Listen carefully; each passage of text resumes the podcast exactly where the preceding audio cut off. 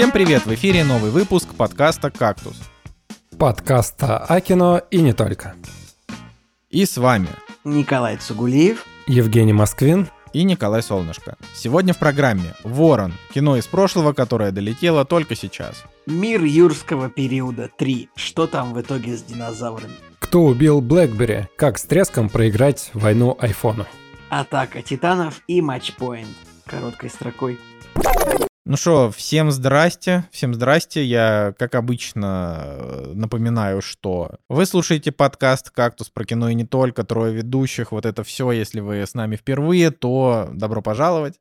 Вот. А для наших старичков и постоянных слушателей я всегда напоминаю, что если вы хотите поддержать любимый подкаст, то переходите по ссылочке в описании на сервис Boosty, выбирайте для себя понравившуюся опцию и поддерживайте подкаст, конечно, если вам хочется.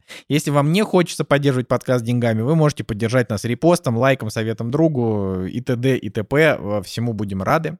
Вот. А, а так, что, ребятушки, я уже полтора месяца безработный, представляете? Я уже скоро буду как Женя Москвин, еще немножко осталось.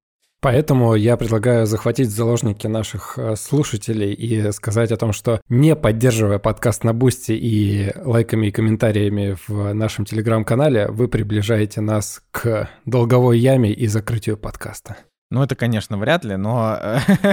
Мог бы и подыграть мне, я с тобой я, не пойду хотел, на я, я, хотел, ограбление. я хотел сказать, к закрытию подкаста нас, э, на- на- нас сподвигает скорее количество его прослушиваний, вот, но это, как бы, это уже второй вопрос, такой более философский, вот. А, а так что, реально, я, типа, я уже настолько, настолько давно безработный по своим меркам, что я, мне кажется, скоро поеду в Норвегию и буду фоткать базы НАТО, вот, еще немножко просто, вот, и я уже буду Если. Николаевич Солнышко еще раз эту шутку пошутит, я типа больше не буду с вами записываться. Это, так себя исчерпало уже, боже мой. Мне она до сих пор, мне она кажется до сих пор смешно. Я не знаю, я ну до сих пор, чтобы хоть кто-то, чтобы хоть кто-то смеялся, когда ты это произнес. Потому что Женя, Женя не, как бы не любит, когда смеются над чем-то связанным с ним, а ты не смеешься из принципа, потому что ты вредный. Да, да, да, вот это вот все. Это, это кто сейчас Я- Ну, я, конечно, да. Ну вот, Это, я говорю, что это все так работает. У нас, я не знаю, это, этого, этого нет на записи, разумеется, но, знаете, в Дискорде, когда общаешься, можно всякие звуки вставлять, типа, когда кто-нибудь пошутил отстойно, типа уа уа уа уа или звуки как бы этой этих срань, Сверчков. сверчков, которые типа э, сверчкуют в ночи, не могу их изобразить, сложно. Но, в общем, или, или можно сделать типа бадам тоже после смешной шутки, и вот сейчас после этой шутки Женя включил этот звук. Блин, Николай, вот, вот шу- шутки про НАТО это единственное, что меня радовало последний месяц. Ты вот просто взял и взял и все разрушил своей вредностью. Ну ладно, ну вот рассказывай тогда, как у тебя дела. Ой, у меня, кстати, есть наконец-то пара историй, потому что в последний э, выпуск я как-то сливал с этих, с этих историй. Но сейчас я расскажу две маленьких истории. Во-первых, э, вот у у меня истории такие немножко в духе как раз-таки Жени, немножко про соседей. Вот у меня на даче что произошло? Вот э, у меня соседи на даче, вот напротив меня, вот, вот наш участок, и вот типа дорога, ну, дорога там, пол- полутораполосная дачная дорога, вот, э, типа участок через, э, через дорогу сразу, прям напротив, то есть в трех, три метра расстояния от этого участка, ну, четыре. Они сделали себе забор, ну, до этого у них был просто, знаете, знаете, вот как бы просто сетка, да, на- натянута была такая, а, железная, как вот на футбольных полях раньше была, ну, просто какая-то сетка, через которую Мгм. участок, вот. А сейчас они взяли и поставили себе забор, типа, из профильного листа, ну, коричневый, знаете, вот как вот по помойки.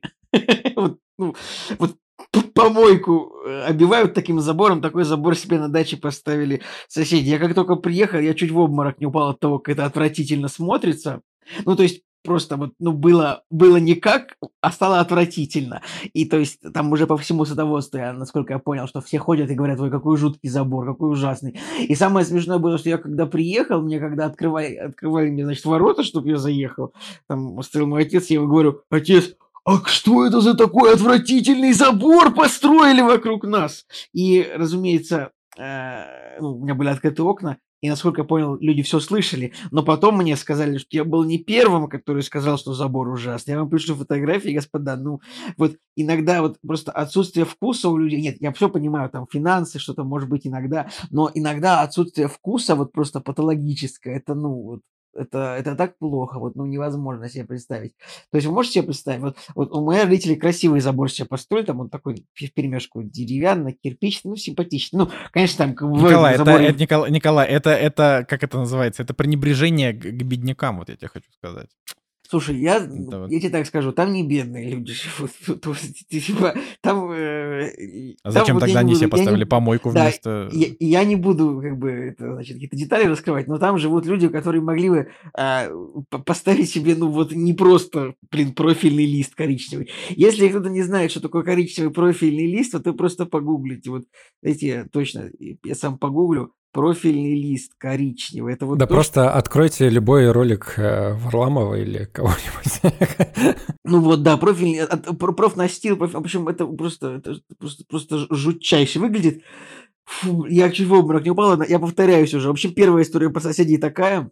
Ну вот, представляете, там 20 лет этого не было забора, вот он появился, и там прям резко стало хуже. Это вот как я такой еще ворвался на дачу, мне говорят, да успокойся ты, ну мы же этого не видим. Я говорю, вы пом... я говорю брату старшему, ну это же как в, в фильме «Большой Лебовский», когда вот у него украли ковер, он говорил, такой ковер делал всю комнату. И вот точно так же, ну как бы, считай, забор на одном участке может делать все с удовольствием. И, фу, ладно, вот такая история. Но это первая история про соседей, как бы тут, в принципе, ничего не произошло. А вот вторая история, э, вот Жек, это была есть... хорошая новость, а теперь плохая новость. Теперь, просто это было просто нейтрально. Ну, соседи просто поставили забор, и как бы ну, все, это пока что конец истории. Я просто надеюсь, что их загнобят в итоге, как бы, и они просто не выдержат хейта, который, э, ну, просто будет, просто вот люди будут проходить, все просто плевать в забор, я не знаю, разговаривать с ними, говорить, ну, убирайте, это отвратительно, ужасно. Вот. Так вот, следующая история. Жек, у вас есть домовой чат? Вот в вашем доме? Нет. Нет? У вас нет домового Но, чата? слушай, у нас э, дом такой, что всем просто плевать вообще на что происходит в округе. Мне кажется, если здесь будут э, кого-то убивать, люди даже скорую не вызовут. Поэтому какой домовой чат? Господи! А, ну ладно. Вот, а у нас есть даже домовой чат, а, и, короче, история будет такая немного, немного странная. В общем, э, соседи с нижних этажей жалуются, что из-за того, что вот под домом есть магазин и лавочка, там постоянно, значит, собираются всякие люди, алкоголики всякие. И вот в один день там кто-то наблевал около дома, ну, наблевали под домом, и а, и, короче говоря, их самые соседи с нижних этажей, они такие, сначала у них был такой нарратив. Давайте мы уберем из-под дома лавочку. Я как бы, ну, вы понимаете, ну на лавочке может сидеть в день типа 200-300 человек, я не знаю, ну лавочка, лавочка, всем нужна лавочка. А потом они такие, давайте, чтобы магазин не работал ночью. Потом, ну, ну, как бы, потом такие, пусть магазин не продает ночью алкоголь. Ладно, я с этим согласен, но а, штука в том, что в чате начался такой срач по, по этому поводу. Я такой пишу, я предлагаю обнести лавочку крок- рвом с крокодилами и поставить туда больших роботов, но только крокодилы могут обижать, а роботов еще не изобрели. Конечно, собрал много лайков, но а, штука в том, что соседи такие, давайте мы наймем ЧОП, чтобы они ходили вокруг нашего дома и э, оберегали нас от алкоголиков. Я такой думаю, вот, но там был, конечно, конфликт просто вот уже вот еще чуть-чуть, и это был бы реально сериал «Биф». То есть там бы просто уже хорошо, что... Ну, ну, то есть у людей как бы есть э, деньги, чтобы ЧОП нанять, и они ходили. Я об этом мечтаю. Знаешь почему? И, да, Потому слушаю. что у меня окна выходят во двор, но я уже, наверное, рассказывал 300 раз да, об этой истории. Но, короче, у нас по дому есть огромная детская площадка, на которой четыре лавочки как бы вот на нашей стороне двора, и они причем большие, на них прям так и хочется вот посидеть. И как бы и еще есть лавочки, которые вот дальше, да, уже ближе к другой части дома. Вот видишь, тебе хочется посидеть, а бомжам ты не разрешаешь. Это шутка, конечно. Подожди, да. подожди.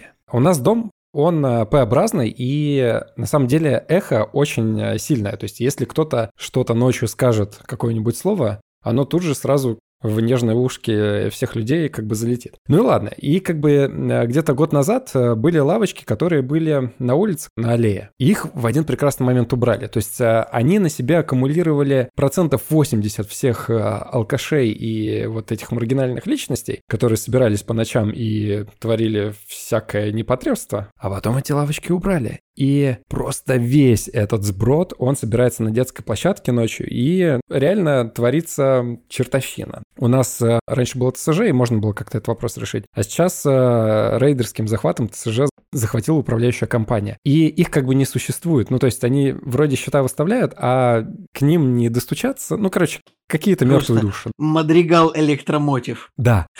И я в какой-то момент подумал, что надо заказать грузовичков, ну или где-нибудь на профиру, чтобы люди приехали и отвезли эти лавочки куда-нибудь в другое место, чтобы они в другом месте стояли. Но, конечно же, я подумал, ну, наверное, мамы с детьми, которые днем гуляют со своими чадами, они, наверное, будут супер против этой идеи, да, и я, конечно, вот метался. Вот где-то один шаг меня уже останавливал от того, чтобы просто сжечь их. А потом где-то я увидел, то ли в Японии, то ли еще где-то лавочки, у которых после 23.00 Шипы? Выдвигаются шипы.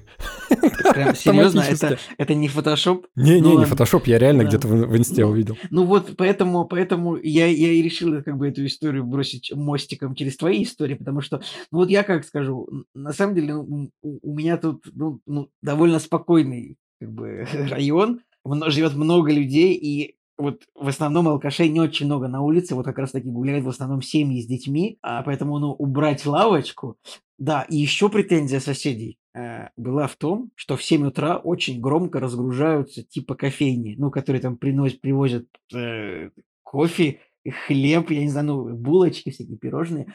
И там соседи записывали видео, вот, посмотрите, как они громко разгружаются, хотя там смотришь видео, там э, чуть ли не на... Там, э, они, значит, соседи запретили газелям, э, значит, кофеин подъезжать близко к дому, поэтому, значит, а им нужно, значит, на тележечку высовывать все палеты с продуктами, и прям как на цыпочках они прям едут, чтобы их не гоняли. Но соседи, в общем, в общем, соседи, соседи с нижних этажей что-то прям это самое, да, хорошо, что мы живем высоко и как бы, ну, и тут получилась такая небольшая дихотомия, просто как в сериале «Укрытие». То, те, кто люди, что живут внизу, они как бы, ну, э, вот как бы, как сказать, типа страдают от этого. А те, кто живут наверху получше, но с другой стороны, кто живет внизу, им, например, э, не знаю, да, быстрее до дома ехать на лифте. Поэтому ну, у всех свои плюсы, у всех свои минусы.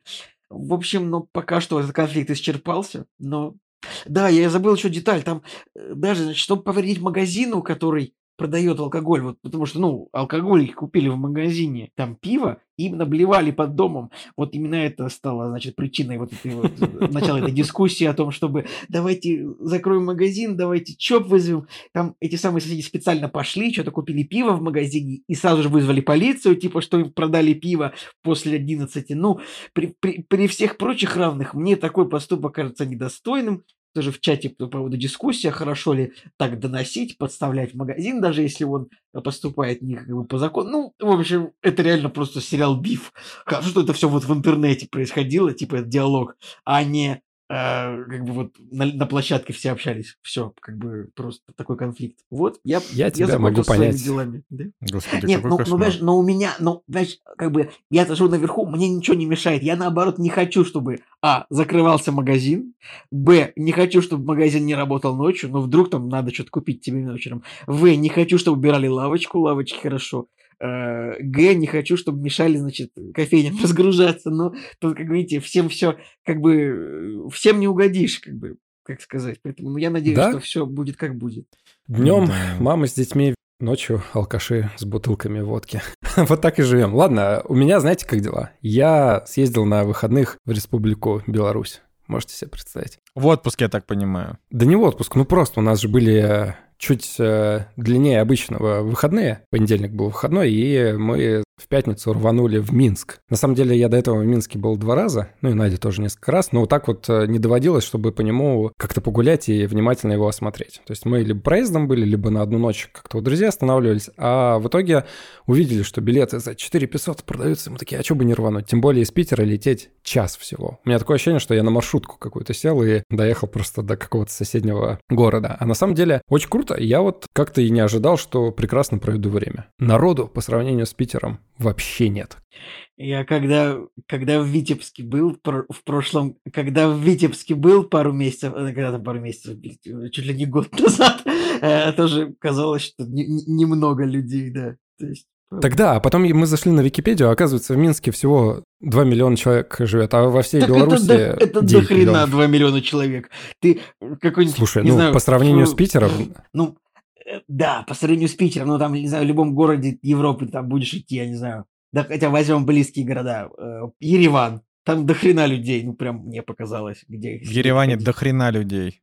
Вот, Просто хотя там живет ну, миллион. Я не знаю, а, Миллион, да. какой-нибудь любой город, где, не знаю, Афины, там живет меньше миллиона людей, там просто идешь много людей. Э, В общем, Не, ну по- не, ну просто, не, ну тут надо, надо еще как бы сделать, сделать одну небольшую скидочку, да, которую я, конечно же, в подкасте вслух произносить не буду, да, но как бы в целом-то понятно, почему в Минске не так много людей. Понятно. Ну, по крайней мере, э, в отличие от Питера, где миллионов девять, в Питере 5 нет. миллионов человек, ну о чем ты говоришь? Семь. Какой 9? 7. Уже 7? это- Это, с каких Ну, моментов пя- ну, там 5 семь? это типа заниженная цифра. Потому что вот были исследования, что типа по количеству сим-карт, телефонов примерно, которые постоянно э, работают в Питере, как, бы, как минимум 7 миллионов человек живет. Вот, все, Жек, мы тебя Понятненько. перебиваем. Расскажи. 7 миллионов. Хорошо. Ну, в общем, мы туда приехали. И как-то вот и дешево, и вкусно, и зелено. И, короче, я смотрел на Минск, потом вспоминал Петербург. Ну, и, и на самом деле это с любыми городами, вот э, что мы были, понятное дело, в Европе, как бы несравнимо. Ну, вот ты просто приезжаешь в Минск, все чисто, все фасады как бы в норме, все во дворах, все хорошо. Раздельный сбор мусора везде, короче, все вкусно, как-то приятненько. И чувствуется европейская какая-то атмосфера. Ну и, конечно же, коммунистическое достояние тоже. И оно так между собой переплетено очень э, как-то специфично и даже хорошо, я бы сказал, что какие-то плюсы от одного и от другого взяты, и вот как-то вместе они существуют. Короче, классно. Мы время провели дешево, вкусно, зелено, и после этого вот мы вернулись в Санкт-Петербург, и я такой... «Бэ». Я не знаю, я, я же странно, типа, я не хочу обидеть Минск, типа, ну, я как-то смотрел фотки в Гугле, я там не был, но, блин, не хочу обидеть, но мне кажется, Петербург просто красивее. Ну, Николай, ты, просто- ты, во- ты вообще, в принципе, все, все города, э, как это, ск- склонен, знаешь, так это обижать. Это мы уже заметили. Ну, блин, не, ну Да. Питер, блин, Питер построен, типа, блин, в 18-19 веке, ну ты вот... Да не, ну Питер просто самый красивый город на земле, Ну да. в черте И его, просто- в черте его, меня- в черте меня- меня его центра. Меня, в черте меня прям его центра. передернуло немного Джека. «Бля, Как, как, это могло быть так, Джек? Ты чего? Это же Санкт-Петербург. Нет, понятно, что ты можешь приехать э, в центр, посмотреть на дворцы какие-нибудь, да, которые вроде как в хорошем состоянии и так далее. Понятно, что это клевая архитектура, к этому вообще нет никаких вопросов. Но вот от ощущения в городе, от того, как все устроено, просто по всему Минску разбросаны эти велосипедные дорожки, и все так грамотно организовано, что я смотрю на инфраструктуру, я больше, наверное, инфраструктуру имею в виду города, которая обустроена здесь. а Ну как ладно, не, ну просто это- это- это что-то жопу, Питер- правда. В Пи- Питер Вот, в это Питере- Питер для жизни один из самых худших городов, просто мне кажется, да. Я это имею в виду, это- что это просто правда. все сделано через жопу, а вдруг, ну как бы, а вот э, у тебя час лета на самолете, и вроде бы как бы ты по русскому паспорту можешь также оказаться в э, другой стране, а там все сделано грамотно, четко вообще. И можно с Москвой, наверное, сравнить, но просто в Москве, да, плюс еще куча народа, а там еще и народа не было. Ну, в общем, у меня приятное впечатление, так что я и отдохнул Если и что, поел эм, драников. э, это, это была не рекламная интеграция какой-либо, к- какого-либо государства. в- Редакция «Кактуса» не несет э, ответственности за впечатление. Смеешься, ли? Конечно, я смеюсь. Конечно, я смеюсь. Нет, а на самом деле, короче, на этой неделе, ну, точнее, вот начиная с предыдущей, мы начали смотреть «Атаку титанов». Я от себя сам этого не ожидал. Ну, то есть, э, во-первых, я и аниме как бы в своей жизни ты смотрел раз-два и обчелся. Ну, «Тетрадь смерти», э, как бы первый сезон я посмотрел и впечатлился, и все. И больше, в принципе, я ничего так полноценно не смотрел. А тут что-то щелкали-щелкали и на кинопоиске, потому что лень было в архиве копаться, и такие, ну давай, может быть, «Атаку титанов» посмотрим. Я такой, ну давай. Или, может, я даже сам это как-то предложил. И меня даже первые две серии впечатлили, я такой, вау. Так ты две и посмотрел или что? Нет, я посмотрел весь первый сезон. То есть там сейчас четыре сезона на данный момент, и, по-моему, четвертый Какой сезон вот-вот? Их заканчивается. Их их- их там то ли четыре, их то ли четыре, то ли пять, да. Ну ладно. Ну, в общем, какое-то, да, количество сезонов, и вот э, в данный момент должна выйти где-то там скоро вторая часть, которая, по идее, закроет эту историю. Ну, в общем, мы начали смотреть первый сезон, и я от первых двух серий, я прям впечатлился, думаю, а неплохо. А потом, когда начались вот следующие серии, я такой, нет, ребята, я не могу слушать вот это. А мы еще в оригинале смотрим. Ну, просто очень тяжело смотреть э, на то, как герои орут постоянно. Это невыносимо. Это невыносимый аниме. Невыносимый. Да, на то, как герои постоянно орут. Это невыносимо, примерно как Сигансима. Я тоже смотрел, наверное, пол первого сезона этого сериала.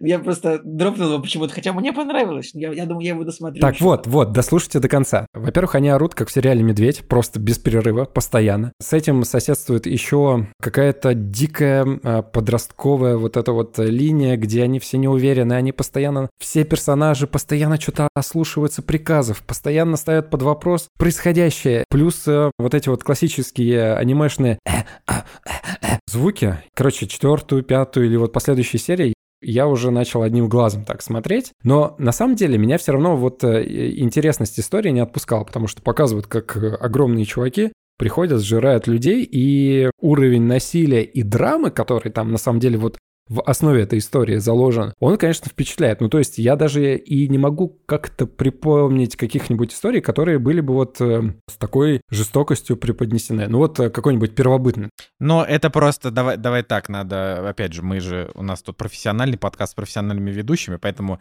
это ты просто аниме как бы не смотришь. Ну, то есть это, Да-да, это типа для аниме, аниме. это база. То есть то, что там показывают в «Атаке Титанов», это еще очень лайтово. Ну, как бы. Окей, Да. да. можно и с этой точки зрения посмотреть, но мне как понравилось, то есть я смотрю, как заживо съедают людей, как мать разгрызают напополам на глазах у ребенка, и, короче, это, в принципе, клево. Ну, то есть э, сама драматичность истории, она там на высоком уровне, но при этом вот эти вот сайт какие-то моменты, когда они там экают, бекают, э, постоянно сомневаются, и вот эти вот слюни какие-то... а, я, честно, не мог вытерпеть. Но как-то вот я это перетерпел, дошел до конца первого сезона, а в первом сезоне, по-моему, что-то 20 с лишним серий. Да, 20 с лишним серий этого ужаса.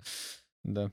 И мы досмотрели до конца, и я понял, что меня затянуло, ребята. И под конец, на самом деле, вот это вот все, оно сходит на нет. То есть эти крики, они вроде становится их вроде поменьше. Этих каких-то метаний э, персонажей постоянных, которые... Почему ты так сказал? Нет, я, я не буду делать, хотя как бы у них уже нет выбора, и они на полсерии начинают там спорить со своим э, руководящим составом. Ну, короче, бред вообще всего кобыла. И вот этого всего его становится поменьше, и как-то выравнивается история, я понимаю, что клиффхенгер на клиффхенгере, который из серии в серию какой-то новый появляется, и вроде линии персонажей начинают переплетаться, раскрываться история, и плюс внезапно погибают только что какие-то персонажи, к которым ты вроде успел привыкнуть, и я ловлю себя на мысли, что сериал, вот этот первый сезон, он меня постоянно чем-то удивляет. Не дает передохнуть, и вот новые какие-то эмоции во мне пробуждает и еще, и еще, и еще. И мы дошли в итоге до второго сезона, и я думаю, ну все, ну вот сейчас, наверное, вот второй сезон начнется, они какую-то вот историю рассказали, сейчас где-нибудь на первые 10 серий что-нибудь будет происходить такое отреченное, что даст э, зрителям возможность передохнуть. Создатели сейчас тоже какую-нибудь историю растянут. А нифига, второй сезон начинается еще мощнее, то есть и сразу же, вот просто сразу же начинается какая-то расчлененка, оторванные конечности, кровище, и я такой, вау, прикольно, интересно, и как бы вот э, сюжетные повороты внезапно, они тоже там э, раскрываются и не ставятся на паузу. Короче, меня затянуло, и я такой, мне теперь интересно посмотреть, чем это все закончится. Сначала у меня было ощущение вот посмотреть начало сезона, а потом сразу же посмотреть конец, ну просто ради того, чтобы понять, чем история закончится. А теперь мне интересно вот и э, внутри сезона как бы существовать и смотреть, как герои развиваются. Господи, Внезапно? Как Внезапно. Же, как же я ненавижу атаку титанов, это просто невозможно. Ну, то есть, Я вначале тоже Жень, ненавидел. я первый сезон тоже смотрел, весь сезон, все 20 с лишним серий, я их все, потому что я такой, ну вот, ну, ну, может там будет что-то, ну, может быть, будет там что-то. Нет. Я в итоге просто прочитал, чем закончилась манга, прочитал, чем закончилось аниме, все знаю теперь, и я такой, ну, ладно. У меня было так. Надя сидела со мной рядом, она как бы внимательно смотрела. Надя человек, который там пересмотрел все Наруто и прочие какие-то темы, вот. И для нее это все нормально было. Я сидел, и я просто, и у меня уже не хватало сил. Я смеялся над какими-то моментами. Я просто стебал всех этих персонажей. Ну, это где-то на середине первого сезона. Я уже просто реально начал потрунивать на все, что там происходит. А потом вот как-то выровнялось, и второй, ну, по крайней мере, второй сезон, начало мы первые там четыре серии посмотрели, и это вот прям серьезная такая конкретная драма, которая без всяких смехуёчков достаточно серьезным тоном рассказывает историю. Ну, я вот, я, я вот Эрона Эггера себе в Fortnite выбил в прошлом сезоне. То есть, это как бы у меня, я теперь могу за него играть. Но я говорю, я их, я ненавижу всех этих персонажей. Мне только Микаса нравится, потому что она просто симпотная аниметянка, а все остальные меня просто дико раздражают. Короче, короче, смотрите Человека-бензопилу и Дора-Хидора. Это тупо два лучших аниме. Вот вообще, забейте на все, все бросайте. Атака Титанов — это, конечно, хорошо, но, блин, ребята, вы не видели, как чувак превращается в бензопилу. Вот это, вот это кайф просто абсолютный. Вот. Но я говорю, типа, ты, у тебя, Жека, просто такая история, что ты, ты про все говоришь. Я сериалы не смотрю, потом ты посмотрел несколько сериалов. Я аниме не смотрю, потом ты посмотрел аниме. Ну, может быть, когда-нибудь ты до чего-то хорошего дойдешь уже, наконец. Вот. Слушай, ну да. ну так-то у Атаки Титанов 8 Да не, я в курсе, я в курсе. Я вообще, у меня, на самом деле, у меня с Атакой Титанов просто личный счет. Я как бы ее, э, его, господи, я, я, я этот э, аниме-сериал не люблю просто вот по причине того, что это тупо, он, он просто, он меня, он меня нервировал как бы на протяжении всего времени, а еще, ну, не только это, ладно, если бы они там орали, ну, как бы, я-то под, в какой-то момент я подумал, блин, может, я забыл во всех аниме так орут? Нет, нет, во, во многих аниме все спокойно разговаривают, но там больше проблема даже не в том, что они орут, а в том, что там... Э, там каждая сюжетная линия растянута. То есть реально все вот их решения, все их передвижения, они очень много возятся на месте. Они очень много, э, как бы, они, они типа, ну вот, например, хорошо, вот как пример, да, это для людей, которые не смотрели, им вообще будет плевать. Для тех, кто смотрели, они как бы поймут. Вот там, например, есть серия, где э, главный герой поднапрягся и, и появилась, и, и как бы и немножко стал куском Титана. Ну, типа, вот где-то в середине первого сезона. Да, да, и да, они целую, целую серию потратили на то, чтобы только это обдумать.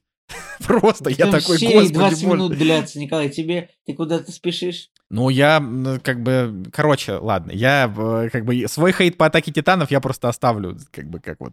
Да как, я с тобой согласен, да, там некоторые моменты реально растянуты. Но потом, вот как-то под конец, мне кажется, все Короче, смотри, если тебе реально нравится, то ты кайфанешь от финала, потому что там очень неожиданный поворот. Вот такой, типа, вот его сложно предугадать, он, он очень интересный. Я, опять же, у меня даже есть э, какое-то такое подкорочное желание, точно так же, как с этим, с «Наследниками». Может быть, когда-нибудь я посмотрю второй сезон «Наследников», может быть, когда-нибудь я посмотрю второй сезон «Атаки Титанов», просто потому что, ну, как бы, а, бывает такое, ну, реально в жизни каждого человека бывает, что что-то хорошее ему может не попасть под настроение, но тут мы оба с Настей смотрели, и нас обоих бесило, то есть мы как бы вы понимаете, настолько бесило, что мы на середине сезона начали искать дубляж, только чтобы смотреть без вот этих вот воплей постоянных. Я, что, ну, я тоже, дубляже кстати, на кинопоиске, я на кинопоиске в дубляже смотрел, и сразу я подумал, да я терпеть не могу вообще, как а, озвучивается да, японское кино, поэтому, ну, блин, конечно же, дубляж. Ну, короче, да. Чтобы вы меня не шеймили, на кинопоиске все-таки указано 4 сезона. Да, я был так не прав. Я, я тебя не шею, это я, я там я просто, просто Я цифру 6 достал с потолка, мне просто кажется всегда, что должно быть 6 сезонов у хорошего сериала. Ну, короче, я, я, ну, короче, Жека, Жека, реально, посмотри «Человека бензопилу», там всего один сезон, там всего в этом сезоне 10 серий,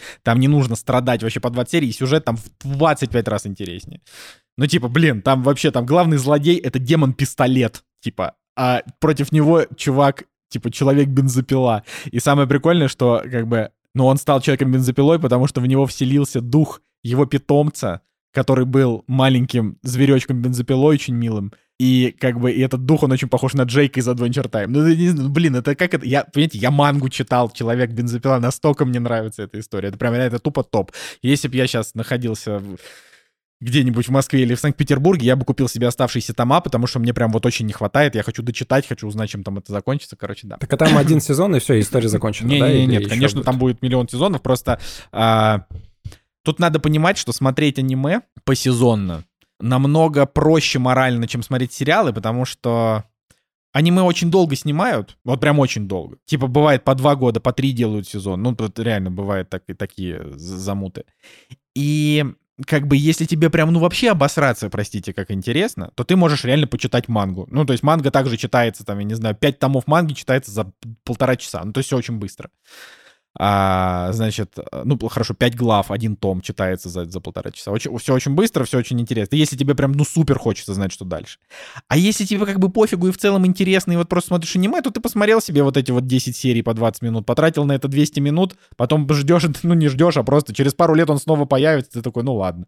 То есть, как бы, это все. Ну, понимаешь, ну, там, в отличие, опять же, Атака Титанов, ну, там, правда, очень интересный сеттинг, очень интересный. Но вот то, что я советую, Дора Хидора и Человек-бензопила. Человек-бензопила, он простой, но он прикольный. Он, он еще смешной, он с юмором, как бы, вот, в отличие от этого дикого на серьезных щах, дикой вот этой атаки титанов. Э, Человек-бензопила, ну, он смотрится реально просто там, как бы комедийно. странно предлагать, ну, что-то дико, что-то смешное против чего-то очень серьезного. Ну, то есть, это же Не, ну я имею... Тут я скорее... То есть Э, Согласен, ты такой, согласен. ты вот, как я, помнишь, как я тебя э, всегда, вот типа ты такой говоришь всем, вы делаете все неправильно, а нужно делать так, как я сказал. Это привет к нашей рекламной интеграции с прошлого выпуска. Но это правда. И вот ты сейчас такой, не-не-не, полтора капитанов плохое, посмотрите то, что я вам советую. Обязательно, только это. Ну давайте не так. Я, я, я еще раз говорю, я не спорю с тем, что Атаки Титанов э, большой рейтинг, и у нее огромное количество фанатов. И среди, я да- даже так скажу, среди а, моих других, в отли... там, других, кроме вас, друзей, вот вам как бы показалось, да, что она прикольная. Жене нравится, Николай тоже говорит, я продолжу. Вот буквально все наше окружение, все фанаты чертовой Атаки Титанов. Поэтому я говорю, это только исключительно наша с Анастасией проблема. Вот э, и все. То есть вот мы не любим, все остальные любят. Поэтому атака титанов это окей, типа с высокой вероятностью вам понравится. Но я когда там, вот когда я думаю про аниме, я просто все пытаюсь насадить так сказать, свое мнение в отношении, там, как минимум, Дорохидора, потому что это тупо вообще лучший вообще, не знаю, мультик, что я смотрел после Adventure Time, а, вот, и Midnight Gospel. И прям вот всем его рекомендую, потому что там лор, ну вот такого лора вообще нигде нет. Ну то есть это вот, это, это самый, самый запутанный, но интересный лор, который я встречал вообще где-то. А, и как бы, ну, а человек бензопилат просто чтобы расслабиться, да. Ну, это так, на всякий случай. А так, конечно, говорю, к атаке титанов, э, ну, это только у меня много вопросов, все остальные смотрят, кайфуют. Вот у нас, у, у- у двух знакомых девочек, у них аж татуировки атаки титанов, настолько им нравится. Ужас. Да, поэтому... Ну, и мне очень приятно, что я такой дискас запустил. Ну ладно. Да, ну не, ну а что, знаешь, у нас э, на сегодня у нас нет ничего, что мы обсуждаем втроем, поэтому если мы что-то можем обсудить втроем, кроме этого, я считаю, что это достаточно, достаточно ценная история. Да. Да. А, ну, в общем, у меня, у меня неделя прошла, конечно, не так ярко, как у Николая Цигулиева с его этими войнами и, и Жени со скамейками. Ну, я, типа, продолжаю там работу искать, по собеседованиям хожу. Вот. А я Чё, я не помню, просто рассказывал я в прошлый раз или нет. но Мне кажется, я рассказывал про орнамент журнал. Я говорил или не говорил? По-моему, нет. Ну, короче, это рекламная интеграция, за которую не платят денег. Вот журнал «Орнамент» про кино. Это вот лучшее печатное нечто, что я держал в руках, я не знаю, за, за годы. Вот с точки зрения качества, с точки зрения наполнения, если уж говорить именно про журналы, то вообще тем более. Это, короче, к- тусовка девочек из России а, запустили а, вот этот вот журнал. Они выпускают в год примерно 2-3 выпуска. Каждый стоит примерно по 2-3 тысячи рублей. И, ну вот я могу так сказать, если вот вы фанат кино, то иметь у себя дома орнамент — это вот просто must-have вообще. Это прям обязательно. Потому что это, это такая штука, которую, ну, ну, это невероятный кайф. И вот к чему я это говорю? К тому, что один из выпусков орнамента, а я себе сначала купил два еще в Москве, потом, значит, вот мы их перевезли уже к нам, я их, я их наконец-то прочитал, потому что, находясь в Москве, я не успел их прочитать. Один выпуск посвящен Твин Пиксу полностью, второй выпуск, который у меня был посвящен Вуди Аллену. И вот я, собственно, как человек, который э, посмотрел, ну, типа, 20 фильмов Вуди Аллена или больше, или 30, я не знаю, ну, много посмотрел, в общем. Но не все, конечно, его фильмы. А, я вообще с огромным удовольствием прочитал «Орнамент» и подумал, блин, а что это я вообще «Матчпоинт» не смотрел? Это как бы фильм, ну, чуть ли не с одной из самых высоких оценок у Вуди. И со Скарлетт Йоханссон. Надо, в общем, поглядеть. Вот. И так вышло, что на кинопоиске, которые, напоминаю, не выдали нам ключей, поэтому мы их больше не рекламируем. Да, у меня, кстати, через месяц заканчивается подписка. Да, но у меня, наверное, тоже через два. А, значит, э, там, оказывается, довольно много фильмов Аллена можно пока что посмотреть. Очевидно, пока не закончилась какая-нибудь лицензия. Вот, поэтому спешите, если что. Вот, и мы, значит, посмотрели фильм «Матчпоинт». Это фильм, э, у которого есть четыре номинации на «Глобус», но без наград. А, Это, значит, э, просто не... Как это? По словам критиков, э, настолько сексуальная, что аж больно, да, это типа цитируя кри- критиков тех, тех, значит, времен, Скарлетт Йоханссон, э, значит, Джонатан Ри- Риз Майерс и так далее. Я всю жизнь думал, что это вообще про теннис фильм. Я просто что-то слышал задним числом, думал, что это что-то про теннис. Но на самом деле... драма. Думал, да, спортивная драма. А это вообще никакого отношения к спорту не имеет. Короче, там такая история. На самом деле, я очень советую посмотреть этот фильм. Конечно, вы ни хрена этого не сделаете, но, может, кто-то послушает, и вот э, из наших слушателей будет интересно.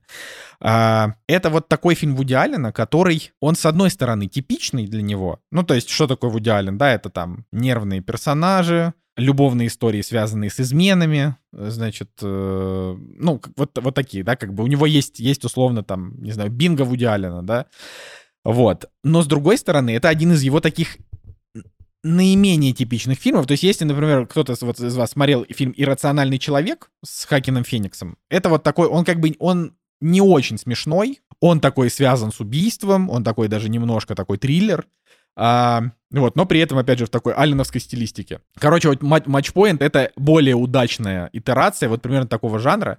А, и как бы для него это был первый фильм, который, ну, вот совсем без юмора. Значит, про что он? Он про то, что чувак когда-то был теннисистом, а, переехал откуда-то там, я уже, честно говоря, не помню откуда, значит, переехал в Лондон, и э, в Лондоне он там занимался тем, что тренировал, в общем, просто, просто был тренером по спорту, там снял себе там недорогую квартирку какую-то, э, вот, и, и жил как бы в ней.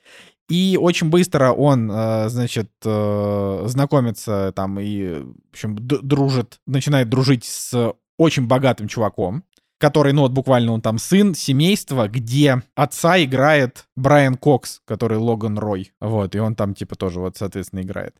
Блин, а... Логан Рой тут сказал в интервью недавно, что он э, немного расстроен тем, что он типа э, 40 лет был актером, а теперь он, он просто fuck off dude. Типа, ну, из-за того, что вот у него и, очень иконическое стало его э, fuck off, его, как он произносит это в сериале «Наследники», типа, люди теперь знают это больше, чем все его предыдущие роли, и, типа, он немного расстроен по этому поводу.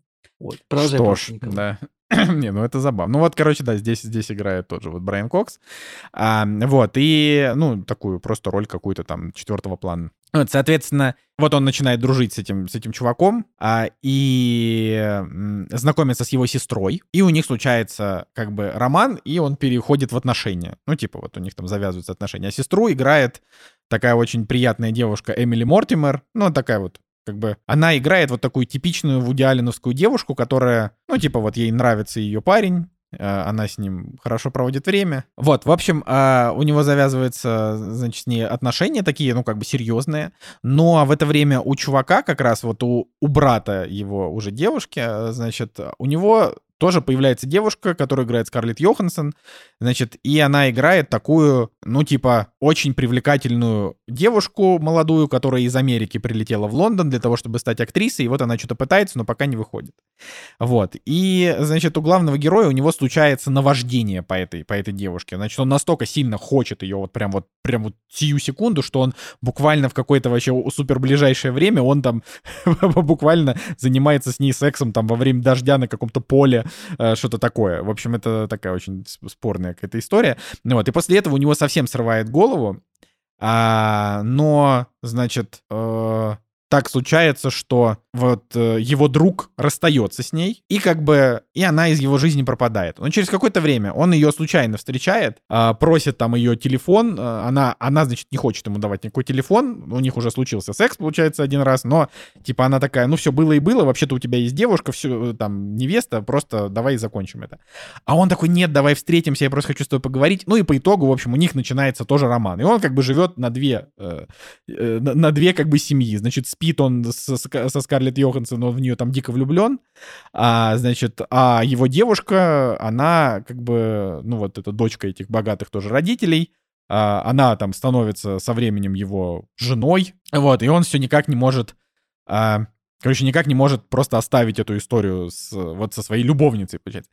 И вот как бы тема в том, что я-то думал, опять же, когда я уже там немножко, значит, э, там и почитал про это, и в журнале прочитал, у меня возникло как такое ложное ощущение, что Скарлетт Йоханссон здесь играет такую роковую женщину, которая типа хочет увести вот его из семьи, что вот она такая на самом деле мразь, и вот он такой, значит, невинный ангелок. Но все вообще по-другому на самом деле. То есть она действительно там, э, она как бы отвергает очень активно его эм, его ухаживание, вот, но потом она сдается под его ухаживаниями, а потом она становится такой типичной, э, такой хрестоматийной любовницей, которой вот он говорит, что я вот скоро уйду от жены, она такая, ну когда уже уйдешь, вот, значит, ну и там вот начинает потихонечку раскручиваться это все дело уже в триллер, но я не буду рассказывать, каким образом это все раскручивается в триллер, вот, но основная тема вот этой истории, чем она крутая, тем, что вот он как бы, он не, там, не любит свою жену, а, значит, но при этом ему очень нравится быть привилегированным, да, ему нравится жить, как бы, ему нравится быть богатым, ему нравится, что отец вот этой его жены, она тогда еще девушки, устроил на его там на высокооплачиваемую работу, то есть вот ему прям, он кайфует от этого, но при этом ему хочется спать со Скарлетт Йоханссон, да, как бы, Вот. И вот он, типа, суть конфликта этого фильма это то, что он разрывается Я- между я своими чувствами. Не, не могу не сказать, что это как бы, ну, как, как Том из «Наследников», который, ну. Подожди, подожди, я ничего не знаю про Тома из Ну, в наследия. смысле, ты же первый сезон смотрел, он же там Первый тусует- сезон я смотрел, да. Ну, он тусуется с дочерью Логана, его там назначают. А, не, ну это понятно, просто у меня ощущение, что Том гей, но ты об этом не говори, пожалуйста, если что, я, я про это ничего знать не хочу. Вот. Ну, потому что это спойлер, не хочу знать. Но у меня есть ощущение. Короче, вот. и, это, игра- значит, это- я не знаю, где ты это взял, но это вот это вообще неправда, нет. Классический Николай, который Тед Ласса спит со своей начальницей. Еще раз, это не только я заметил, что вот это глупости, что ты это. Говорю, был спичечный коробок в Теди Ласса. Были, были намеки, были. Просто э, кому-то хотелось из этого, например, мне, чтобы какая-то история случилась, потому что для Теда Ласса мне такой финал, который реальный, он меня, в общем, чуть-чуть более взгрустнул. Вот. А, в общем, да, короче, вот матчпоинт это, это действительно достойное кино, потому что оно интересно, во-первых, тем, во что фильм выливается, и этого я вообще говорить ничего не буду. А во-вторых, то, что это действительно, ну, как бы это по итогу триллер, вот. А, и действительно, Скарлетт Йоханссон в 19 лет выглядит очень хорошо, но при этом она еще так сыграла классно, что она как бы секси, но она не, ну, типа, у нее нет, то есть она не играет роковую женщину, у нее нет желания увести его там из семьи, вот это все, у нее абсолютно другие вообще расклады, и она как бы, ну, просто обычная девочка. Ну, вот так получается, что она завела роман вот с таким вот а, кретином, да, и как бы, а, и, и финал, он хороший, он прям такой, что он так немножко даже почву из-под ног выбивает, ты думаешь, блин, ну, то есть, когда вот он заканчивается, то есть это не, тип, ну, как бы, реально не самый такой типичный в идеале, но хороший, поэтому я, во-первых, Николай, да, ты хотел сказать нетипичное кино. Нетипичное кино, да. Вот, а, значит, э, блин, Жень, ты шутишь шутки, которые понятны только нам. да, я знаю, я знаю. Это не, да, значит, Ну, может быть, когда-нибудь Да, кто-нибудь через тысячу выпусков такие, ага, выпуски 300 там что-то там, они пошутили вот так вот. Короче, да, поэтому всем советую, во-первых, купить себе орнамент. Сейчас я, например, читаю номер э, про Тарантино, вообще тоже невероятное удовольствие от него. Вот. а, во-вторых, посмотреть матчпоинт вообще в идеальный. Я, э, опять же, после этого журнала я запустил как бы желание досмотреть все, что я у него еще не видел. А там как бы, ну, там по-хорошему, типа не только там первые 10 фильмов из списка там стоит смотреть, у него там есть всякие фильмы, типа там Вики Кристина Барселона, который я еще не смотрел. А, какой-нибудь э, фильм там э, Разбирая Гарри, ну ладно, я смотрел Разбирая Гарри, Великая Афродита. В общем, вот это все. Короче, классно, да. Я, я вообще, я на самом деле вот последние как раз вот несколько недель я в основном читаю один за другим вот эти журналы, которые я себе все оставшиеся дозаказал, и они у меня вот стопочкой лежат. А вот, и я прям чувствую себя от этого душевно очень хорошо, потому что вот это такие журналы, сделанные людьми, которые очень любят кино, и очень качественно сделаны, то есть там прям крутые статьи, очень классное оформление, очень крутой арт, там крутая плотная бумага, ну вообще вот. Поэтому я как бы такой сейчас немножко погрузился, скажем так, вот в кино, во всяких этих режиссеров, вот, и да, и кайфую. Ну, давай, чтобы в актуалочке оставаться, скажем, что буквально пару недель назад, наверное, где-то так, или неделю назад, вышел трейлер полноценный нового фильма в идеально, который полностью на французском языке снят. Мэтр там еще что-то творит в Европе, так что можно познакомиться тоже. Это, кстати, любопытно, в фестивале Ривкина он тоже снимал в Европе, а я думаю, что последний его конечно, его фильм- А его в Америке в тюрьму не собираются сажать, нет? Или просто репутация подмочена? Ну, Так, Подожди. видимо, он уже не возвращается. Нет, подождите, Вот в не, этом не, и не, вопрос. стойте, сто- стойте, стойте, стойте. У Вуди Аллена на него нет никаких уголовных дел. У него это не Роман Полански. У него это просто э, его его он уже выиграл один раз суд по по обвинению по тому же, по которому потом Мия Фэрроу э, как бы спустя много лет снова завела на него вот это вот дерьмо. Ну, то есть там как бы суть в том, что, опять же, если, бы- если вы прочитаете журнал «Орнамент», вы там узнаете вообще всю подноготную этого дерьма. Там как бы на минуточку э, и Скарлетт Йоханссон, и Дайан Киттон, с которой он снимал там первые 10 фильмов, они все выступили за Вуди Аллена. Такие, типа, нет, ни хрена, это просто Мия Фэрроу истеричная мразота. Вот. А, но это... бля- То есть Николай виктимблеймингом А занимается. так он ее, подожди, он ее не, он ее не трогал вообще. Я честно, я, я, я- я не она там- разбирался, я не там вообще разбирался в другая вопросе, история. но, по-моему... Она злится, что он с, с его замутил и поженился на, на ее падчерице. И как бы и живет с ней уже там сколько лет, 20, наверное, с этой кореянкой или кто там. Ну, в общем, это как бы уже и падчерица, это лет 50. И Алину уже как бы 90. Ну, типа, В общем, да, э, Ален, вот как раз последнее про матчпоинт, это то, что это был его первый фильм, снятый не в Америке, а вот в Англии, потому что тогда вот он решил отдохнуть от, э, от Америки. И кто бы знал, да, что вот последние свои фильмы он будет снимать вдали от дома. Вот. Ладно, что, поехали дальше?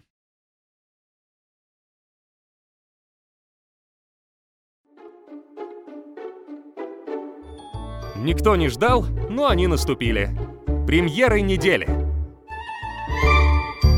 Ну что, дорогие друзья, наконец-то мы спустя 50 минут практически, или сколько там уже, добрались до премьер недели, которая начинается с 15 июня. И если пролистать, то ого-го, сколько у нас премьер, но опять э, как бы вот на больших экранах официально ничего такого особо интересного нет. Хотя куча французских фильмов с известными актерами. Есть фильм с Сэмом Орингтоном «Кровь за кровь».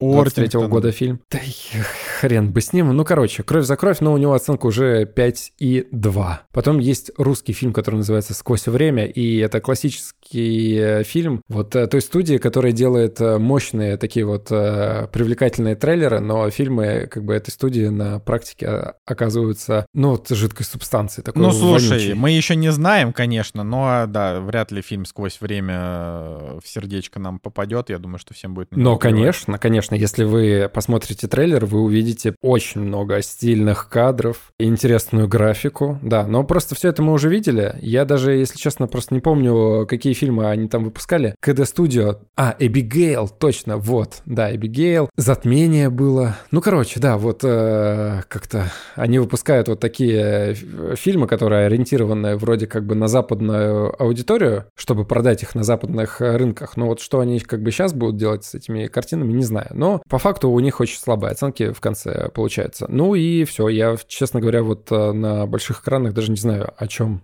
стоит сказать, поэтому вот э, в цифровых и релизах есть интересные проекты.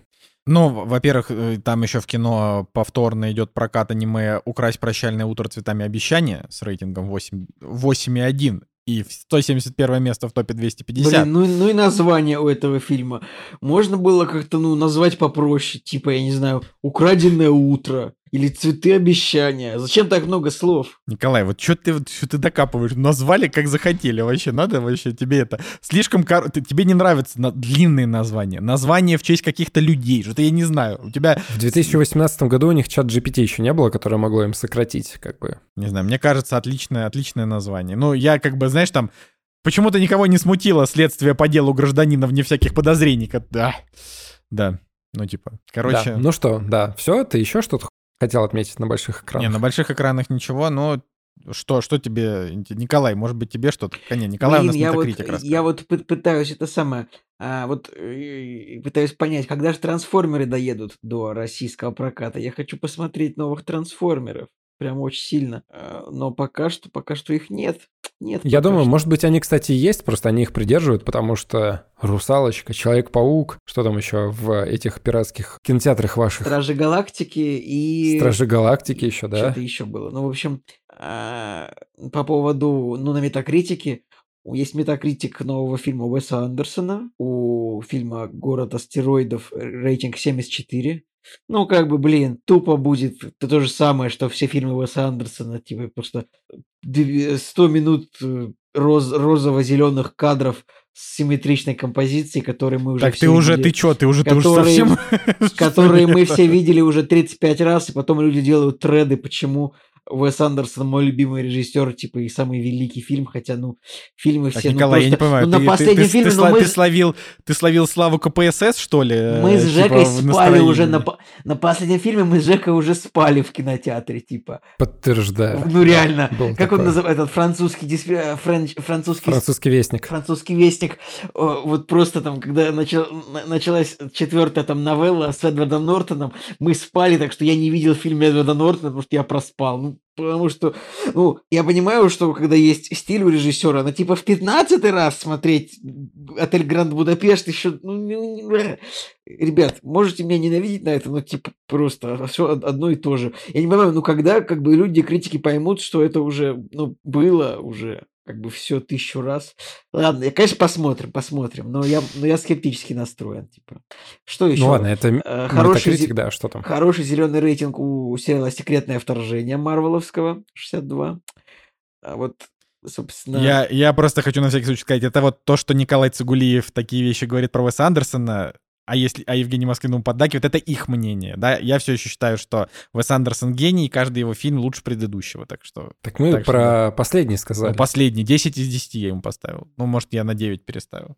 Если, господи, как можно говорить о фильме, который вы проспали? Это, просто- это я даже, это проспал даже одну новеллу, типа. ну это одну, же- одну целую новеллу, причем она, между прочим, довольно бодрая, вот эта вот. которая Не, я просто зевал, ну, я закрыл глаза, потому что мне уже стало скучно, но я не проспал. Закрыл но глаза, господи. Ай, ладно, Зевал, да. да, зевал. Да. Давайте, цифровые релизы. Там как раз выходит инопланетное вторжение на этой неделе, потом Тайлер Рейк, операция по спасению выходит. Подожди, какое, что за инопланетное вторжение? Секретное вторжение. А, секретное вторжение. Ну, господи, да. Этот Марвел, этот конвейер, как его не назови, все одно. Как и Уэс Андерсон. Блин, ребят, я вообще в шоке. Я в шоке от того, что все, что Дисней снова сдвинул все свои релизы на 25 лет вперед. Это ну, просто... Когда будут новые Мстители? 26... 27... Николай, когда? Ну, мне вообще так-то все равно, когда будут новые Мстители. Там сейчас Marvel контент по-прежнему будет выходить по 4 единицы в год, поэтому... Ну, вот, например, «Секретное вторжение» я жду больше, чем, чем каких-то новых Мстителей, потому что там, не знаю, потому что там наконец-то вернется Сэмюэл. Джексон, потому что там будет интересная тусовка там со скрулами. Вообще, вообще «Секретное вторжение» — это просто интересный этот. Ну, короче, Женя, ты вообще очень быстро и мало рассказал. Во-первых, новый Walking Dead. И я так понимаю, что это как бы это часть франшизы, новый сериал, который называется «Мертвый город», где Джеффри Дин Морган играет в главной роли, на минуточку. И я так понимаю, что Джеффри Дин Морган, он играл а, в основном сериале а, какого-то из персонажей. Но я как бы, я только, я только первый сезон видел, поэтому... не знаю. Так а никто Поэтому не смотрел это. Я думаю, можно даже не говорить это, потому что Не, ну, э, это какие-то люди смотрел, другие да. смотрят этот сериал, мне кажется. Ну, не наши слушатели. Короче, потом э, Ари Астер «Все страхи Бо» 16 числа тоже появляется э, на стримингах на российских. Вот тогда-то мы его наконец-то посмотрим, потому что вот его я, в общем-то, ждал. А, новый фильм Ари Астера. Потом, конечно, вот то, что Женя говорит, Тайлер Рейк 2. И не знаю, видели вы трейлер э, там такой кусок, э, типа одним дублем драки. Выглядит прикольно. Примерно что-то такое похожее, как в фильме Рейд 2. То есть, э, в общем, надо смотреть. Хотя я думаю, что фи- фильм тоже по итогу будет не супер, но почему бы и нет. Вот. И Эрнест и Селестина, продолжение мультика выходит. Э, Первую часть я прям люблю, и прикольно, что вторая часть выходит. Но у нее уже оценки поменьше, но все равно, мне кажется, в любом случае приятная история. Там 7,6 сейчас на кинопоиске. Может быть и нормально даже как-то будет. Да. Ну, в общем, в целом можно сказать, что р- разогнались премьерки. Ну Вот, может быть, мы даже сподобимся и к следующему разу посмотрим какого-нибудь Тайлера Рейка вместе или там, или, и- или Ари Астера, да, что было бы еще, конечно, интереснее. Вот, так что, так что, Ну и все, да. Да. Давайте уже обсуждать то, что мы посмотрели. ага. «Кактус» — подкаст о кино и не только. Так, ну и, конечно, начнем мы с меня. В общем, я на этой неделе посмотрел «Ворон», фильм 1994 года, который снял Алекс Пройс. Очень интересное произношение. Я думаю, что культовое кино в любом случае, да, и многие, наверное, слушатели его смотрели. Но вот, например, Николай Цигулиев его не видел, а Николай Солнышко уже и забыл, что там происходило, и у него вообще три стоит. Ну, я как бы за свою тройку я подписываюсь, но я реально не помню ни хрена. Я смотрел Да. его 12 лет назад. 12 Короче, лет вот такая история сложилась в подкасте, что один не смотрел, другой э, забыл, а я тоже до этого момента не смотрел, и вот только сейчас э, добрался. И, честно говоря, меня всегда пугало, значит, описание, потому что описание классическое. Банда разбойников врывается в квартиру, убивает, насилует жену, убивает, э, значит, мужа накануне их там свадьбы, вот этой семьи. Жена умирает в больнице, муж э, как бы...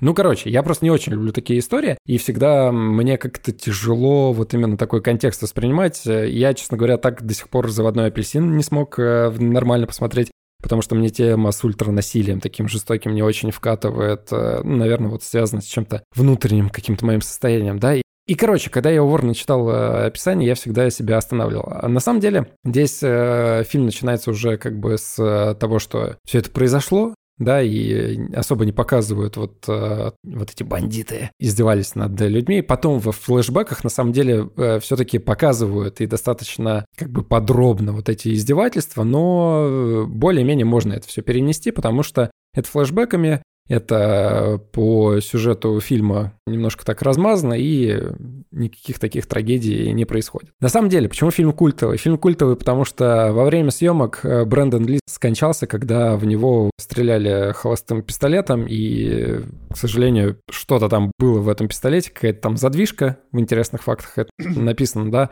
она в него попала, и он э, скончался от ранения.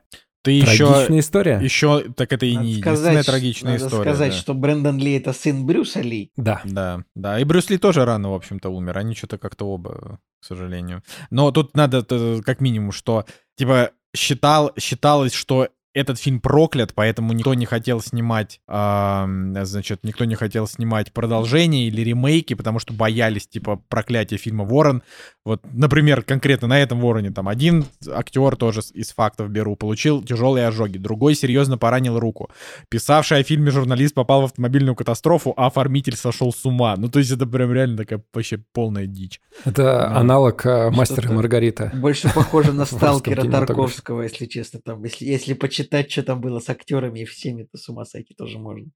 Да. Ну, короче, тяжелая судьба у фильма, и в итоге, когда Брэндон Ли, к сожалению, скончался, и долго думали, что там с этим фильмом делать, и в итоге все-таки смонтировали, взяли дублеров, что там подсняли и выпустили в прокат. И на самом деле фильм вышел в 94 году, ему уже скоро просто кучу лет стукнет, и поэтому достаточно такое, ну, старое кино, но я все-таки вот как-то собрался и такие, ну, давай посмотрим. Тем более он у нас в архиве лежал уже чуть ли не лет пять, и все-таки вот недавно, да, до него добрались. И на самом деле я могу сказать, что учитывая то, какая незавидная судьба у фильма, то, что его перемонтировали, там что-то доснимали, что-то дорисовывали и так далее, да, он не выглядит э, целостным произведением вот от начала до конца. То есть видно, что повествование немножко страдает, где-то, может быть, э, что-то провисает, где-то внезапно что-то как-то по динамике скачет из стороны в сторону, но в целом у фильма определенно есть э, нюансы, за которые его стоит смотреть и э, за которые он может понравиться. Во-первых, сам Брэндон Ли в образе Ворона, который восстает буквально через год после смерти своей жены из могилы, вырывается и приходит к себе домой, значит, и наносит себе макияж. Да, черты Джокера можно уловить, но сам Брэндон Ли вот в образе Ворона чертовски похож на Хит Леджер. на Хит Леджера, да, он чертовски на Хит Леджера похож, а это, на секундочку, 94 год. И как-то параллели внутри сами собой проскакивают. Ну, вообще, так, если даже посмотреть просто на фотку, э, ну, типа, не в образе ворона, а правда тоже похож. Подождите. Да. Так, значит, Брэндон Ли умер, ему было, ему было 28, а Хит Леджер умер, ему было тоже 28. Черт! Да, они очень похожи, и судьба у них трагическая, и, конечно, вот весь просмотр фильма, вот эта мысль, она не покидает ни на секунду. И от этого как бы интересно, и дополнительно еще пугающе. Но, продолжая тему Хита Леджера, здесь, э, значит, есть злодей, которого играет Майкл Уинкот. вот, Майкл Уинкот. И, короче, представьте, если бы Джеймс Франко и э, Хит Леджер внезапно заимели какого-то еще брата, и вот этот актер, его персонаж выглядит как будто Джеймс Франко и Хит Леджер, вот они просто вот скрестились между собой и воплотились на большом экране. Удивительно, я просто смотрел и думал, черт, как они похожи. Вот это удивительно, да. Ну и какие плюсы у этого фильма? Стилистика. Ребята, стилистика просто потрясающая, мрачная, тягучая, пугающая. И я, честно говоря, вот когда смотрел, мне казалось, что это такой вот э, предтеча э, Человека-паука Сэма Рэйми. Офигенный город. Я даже вот э, до сих пор не могу понять, как они в 94 году создали вот эти декорации именно большого города. А, потому что если вы посмотрите каких-нибудь Бэтменов, да, и Готэм? Готэм, да. Вот э, Готэм э, во всех Бэтменах, он выглядит каким-то картонным, каким-то вот, ну, не настоящим. А здесь именно вот эта вот готическая составляющая и пролеты камеры, они какие-то невероятные. Ну, то есть реально летит ворон, допустим, цифровой, да, потому что написано в интересных фактах, что э, был цифровой ворон нарисованный и несколько птиц, у которых были крупные планы, которые вот э, снимались в фильме. И вот летит этот ворон по городу, и выглядит это все охрененно круто. Я до сих пор не понимаю, как в 94 году это можно было нарисовать настолько качественно, чтобы пролеты вот эти камеры, они выглядели реалистично и качественно. Потом я смотрю, значит, человек, который оператор этого фильма, он снимал всех пиратов Карибского моря. Так что честь и хвала этому фильму. Это реально чуть ли не лучшее, что есть с технической точки зрения в этом фильме. Понятно, что там грим и еще какие-то составляющие, но вот операторская работа, ребята, это просто вышка. 10 из 10, очень круто. Потом я, значит, смотрю на квартиру главного персонажа вот этого Уоррена, и я думаю, где-то я вот видел вот это вот круглое окно, квартира вот в таком стиле Майор Гром. Круглое окно Майор Гром. Я, блин, я так, я вот, я хотел сказать тоже Майор Гром. Я не смотрел Ворона, но просто если бы мне сказали квартира с круглым окном, я бы тоже подумал сразу. Как пить дать. Ну и стилистически есть э, очень классные кадры, которые э, шедевральны, на мой взгляд, когда, например, э, значит, главный герой поджигает фигуру ворона и оставляет знак, свою метку. Классно выглядит. Действительно, те вещи, когда успели снять с Брэндоном Ли какие-то кадры и подобрав определенный ракурс, он в них, вот в некоторых, в некоторых сценах, он выглядит просто шедеврально, очень круто, он э, реально классно вписывается вот в эту всю готическую атмосферу, прыгает там, дерется и так далее, это все круто. Есть у фильма и минусы, которые связаны тоже, к сожалению, с 94 годом. То есть это все еще такой переходный момент, когда еще фильмы по комиксам, они вроде бы как бы были и новаторскими, и такими панкроковскими. Ну, вспомните... Спаун. Спаун, да. да. Вот, я, да. Люб, я знаю все говно тоже из, из конца 90-х.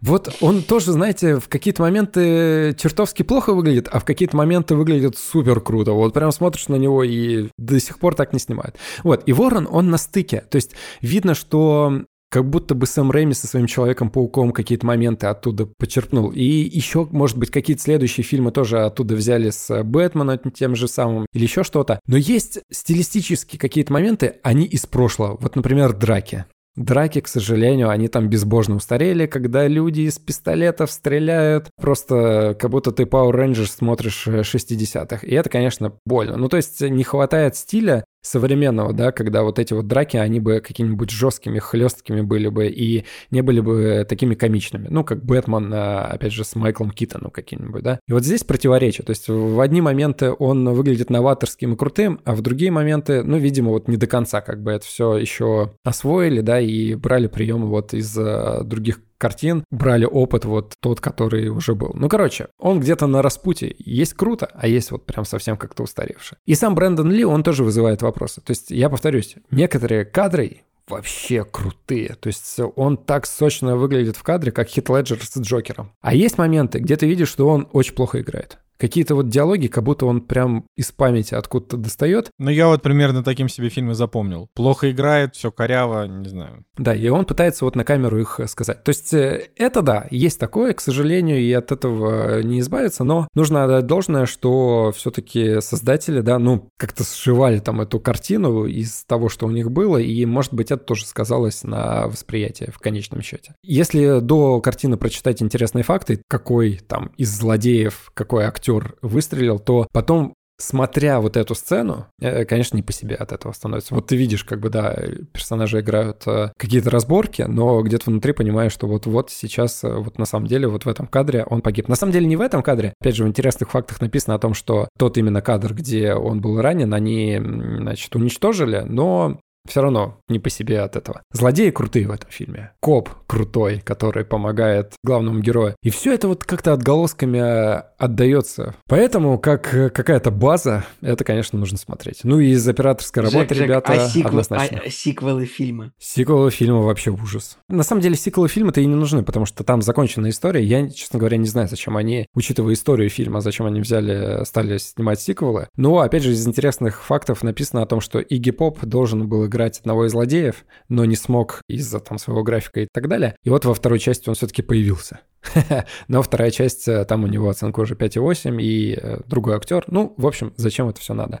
С другой стороны, меня, конечно, привлекает вот эта идея самого оригина персонажа, где Ворон как бы является проводником и глазами главного героя, который восстал из э, могилы, и это прикольно. На самом деле, некоторые моменты, опять же, повторюсь, выглядят круто. То есть, когда персонаж вырывается из могилы и ощущает себя вот восставшим мертвецом, все это выглядит максимально жестоко, и он такой по грязи, в дожди, вот это вот все идет, страдает, голый, у него пар изо рта, вокруг грязь, грязища какая-то. Ва. Ну, в общем, атмосфера передана круто, по крайней мере, вот в тех моментах, которые они успели отснять. Да, ну вот изначально, да, потом, что они уже там дальше напридумывали, э, видно, просто вот эти моменты видно. Э, там есть момент, где девочка, которая привязана к главному герою, она заходит в его убежище, и мы уже понимали, что вот здесь как бы доснимали композингом, пытались совместить тело дублера и лицо из других кадров Брэндона Ли. Ну, то есть, короче, это видно. Мешает ли это просмотру фильма? Да не особо. Ну, то есть, э, постарались хорошо. История более-менее там складно смотрится. Но все равно это чувствуется, поэтому к сожалению, да. 102 минуты фильм идет. Но как фильм с рейтингом R, это все-таки такое зрелище приятное. И в любом случае я советую. Я поставил 7. Я все метался, что поставить 7 или 8. Но, к сожалению, вот именно повествование в конце немножко рваное. Там расправа с этими злодеями. Оно уже такое, да. Поэтому я поставил 7. Но в целом, конечно, интересно. Николай, я тебе советую посмотреть. Думаю, тебе понравится. Нет, я да, у меня, у меня, у меня были, у меня были планы этот фильм посмотреть рано или поздно, по-любому, по-любому. Тем более Брэндон Ли там играет на гитаре, и э, роковые композиции звучат э, такие достаточно что бойкие. По... Что он там поет? Слушай, ну он там просто играет на гитаре, на какие-то запилы э, фигачит, и в какой-то момент девочка ставит пластинку, наверное, там его Блин, голос ну, тоже ну, звучит. Ну вообще режиссер Алекс Проэс, у него потом были неплохие фильмы. Я, во-первых, я робот, во-вторых, знамение с Николасом Кейджем. Помните такой фильм? Но были и плохие. Битва титанов. Ну, не битва титанов, а как он там называется? Знамение это что же плохой фильм, насколько я помню. Ну, блин, он, у него рейтинг 6,9, он такой, там есть парочка твистов и такой драматичный финал достаточно. Ну, «Я робот» — клевый фильм. А, Я «Боги робот» Египта», клёвый, короче, фильм. конечно. «Боги Египта» называется фильм, я ему 3 поставил. Совсем плохо. Но у него оценка 6,1, ну ладно. Ну, по крайней мере, у него есть «Я робот» и «Ворон». Человек достойный того, чтобы вот э, считаться режиссером, который снял какие-то культовые картины. Что да, ж. вполне. Блин, ну, я, наверное, не буду его пересматривать как это обозримом будущем, но а, это хорошо, что ты... э, То есть, е- если бы я его не смотрел, я бы послушал, что ты рассказал, наверное, я бы заинтересовался. Ну, просто мои какие-то вот эти фантомные воспоминания, они, конечно... Забавно, что Алекс э, Пруайс, э, сам вот режиссер, он в Египте родился, в Александрии, и потом снял «Боги Египта». Ну, не очень хорошо снял. Было бы интереснее, если Как-то бы без, лю- без любви снял, да. Да. Ладно, перехватывай. Перехватываю. Ладно, друзья, расскажите мне в двух словах, как у вас вообще дела и отношения с франшизой «Парк юрского периода», «Мир юрского периода»? Ужасно. Я помню, что я посмотрел вот э, фильм с Крисом Пратом, который первый вышел, и я так плевался, ребята. Вот это, конечно, была тупость несусветная. На первой части я и закончил. Оригинальная первая часть была крутая. Да и с э, Жаном Рено, не помню, какая там часть была, она мне Жек, тоже с. Жаном Рено ты не путаешь с Годзиллой. Я просто... А, это Годзилла? Путаю, конечно, да, ладно. Ну, короче, первая часть э, юрского периода прикольная. Я вот недавно ее пересматривал даже. Короче, Да, я, Господи. Короче, я не смотрел ни одной части парка юрского периода. Это вот я, И кстати, даже первую не пытался- смотрел. Да, да, да. Я вот недавно пытался вспомнить, какое культовое кино я еще не успел посмотреть. Вот «Парк юрского периода» я не смотрел, я его обязательно, конечно, посмотрю. Вот. Но я смотрел «Мир юрского периода 2». То есть только именно два. вторую. Только два, да. И так это так получилось, значит, что... Да, с вами, а, конечно, каши не сваришь в, в обсуждении мира юрского периода. Ладно, продолжай, пожалуйста. Да, но я типа, я просто помню, что мы тогда выбирали между двумя фильмами, которые выходили на той неделе, я не помню, какой был второй, но типа тусовка продавила пойти на мир юрского периода, и я, конечно, когда вот смотрел вот эту часть, я просто охренел от того, насколько это просто невероятная хренотища, то есть это прям, прям вот вот иногда в какие-то моменты, это вот, это вот один из таких фильмов, когда вот ты такой думаешь, блин, ну вот хорошие актеры, Крис Пратт, Брайс Даллас Ховард, да, это такие прикольные ребята, классно смотрятся. А, там им в помощь какой-нибудь Тоби Джонс, там, ну, в общем, там какие-то набрали каких-то разных таких вот прикольных актеров. Но фильм по итогу получается просто какой-то какой-то нескладный, тупой, косяк на косяке, очень много ляпов. А, но самое главное это вот эти вот тупые сюжетные несоответствия, да. И как бы и после этого, конечно же, у меня никакого вообще минимального желания смотреть э, ни- ни- вообще эту франшизу нет, типа ни первую часть, ни третью часть. Вот, так что, Николай, мне больше интересно, Да. как бы почему ты вообще решил его посмотреть. Мне просто, ну, я, мне, нужно, я такой, мне нужно было посмотреть какое-нибудь, думаю, я хочу посмотреть какое-нибудь говно. Ну, вот я хочу посмотреть, типа, на телеке какое-нибудь говно со спецэффектами, типа, перед подкастом, чтобы рассказать, потому что, ну, опять, ничего-то ничего не посмотрел толком, думаю, вот, у меня есть э, вечер, я вот сяду посмотрю а, что-нибудь, э, что-нибудь э, что вот один, типа, без Ани, чтобы как бы что-нибудь хорошее вот с ней, а что-нибудь вот сам говно буду смотреть. Ну, очевидно, да. Это такая мужская доля. Это... И я подумал, блин, ну я посмотрел, типа, первые две части «Мира юрского периода», ну, надо третью тоже досмотреть, ну, хотя бы, чтобы понять. В общем, короче, и сейчас я вот расскажу вообще, раскидаю все по полочкам по, за эту франшизу.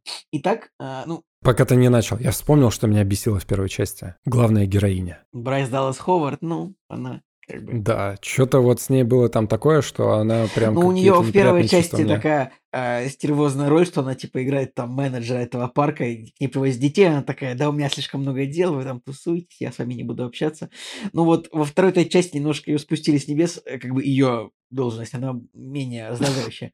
Ладно, ну, значит, расскажу. Итак, франшиза э, «Парк юрского периода». Я, кстати, удивился, я об этом не знал, но «Парк юрского периода» был написан писателем Майклом Крайтоном, а, тем же человеком, который, например, написал «Мир Дикого Запада». Ну, в общем, просто маленький факт. Я что-то почему-то, я вообще думал, что это Спилберг придумал. Э, ну, э, довольно неловко вышло, ну ладно. В общем, значит, было три первые части «Парка юрского периода», да, вот в первой, короче, ну самое главное это типа первая часть. Вот там в главных ролях играли Сэм Нил, Лора Дерн э, и Джефф Голдблюм. Ну, там еще был Сэмюэл Джексон, и, к сожалению, Сэмюэл Джексон в первом фильме погиб. Ну, это как бы может быть спойлером, но то, что его нет в пяти следующих частях, как бы, я думаю, создатели, конечно, 25 раз пожалели, что Сэмюэля Джексона убили в первом фильме, потому что, ну, как бы он бы с радостью заехал, я думаю, во все три части вот эти, которые вышли. Вот. И, значит, есть первая трилогия. Вот, э, там только в одном фильме играют как бы двух там палеонтологов или там биологов. Ну, в общем, люди, которые занимаются динозаврами, вот как Росс Геллер, друзья, занимался динозаврами, эти люди также занимаются ими. Вот, значит, была, была парочка основная, Сэм Нил и Лора Дерн. В 2015 году для пере... это не перезапуск, это продолжение мир юрского периода. Вот точно такую же парочку типа сделали. Вот Крис Пратт и Брайс Даллас Ховард да. А, что, э, в общем, первая часть очень средняя, э, «Мир юрского периода» 2015 года, очень средний фильм. Вторая часть «Мир юрского периода. Падшее королевство», как это так называется как-то, она еще более средняя, прям посредственно, скажем честно. И третий фильм, вот он тоже абсолютно дурной, э, мировое господство, Jurassic World Dominion. Он абсолютно дурной, но мне было интересно посмотреть, потому что я видел, что они вернут, вернули всех персонажей, которые были абсолютно.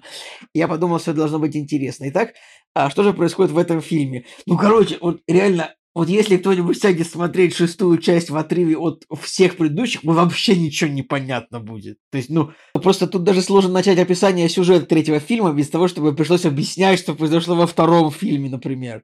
А, ладно. Итак, Ты можешь рассказать, фильм. я думаю, что спойлеров вообще стоит не бояться. Да тут дело не в том, что спойлеров не бояться, тут просто вот придется пересказывать половину второй части, половину пятой части, ну, типа второй, второго фильма третьей трилогии. Итак, что, что же в этом фильме? В этом фильме такой сюжет. В этом фильме такой сюжет.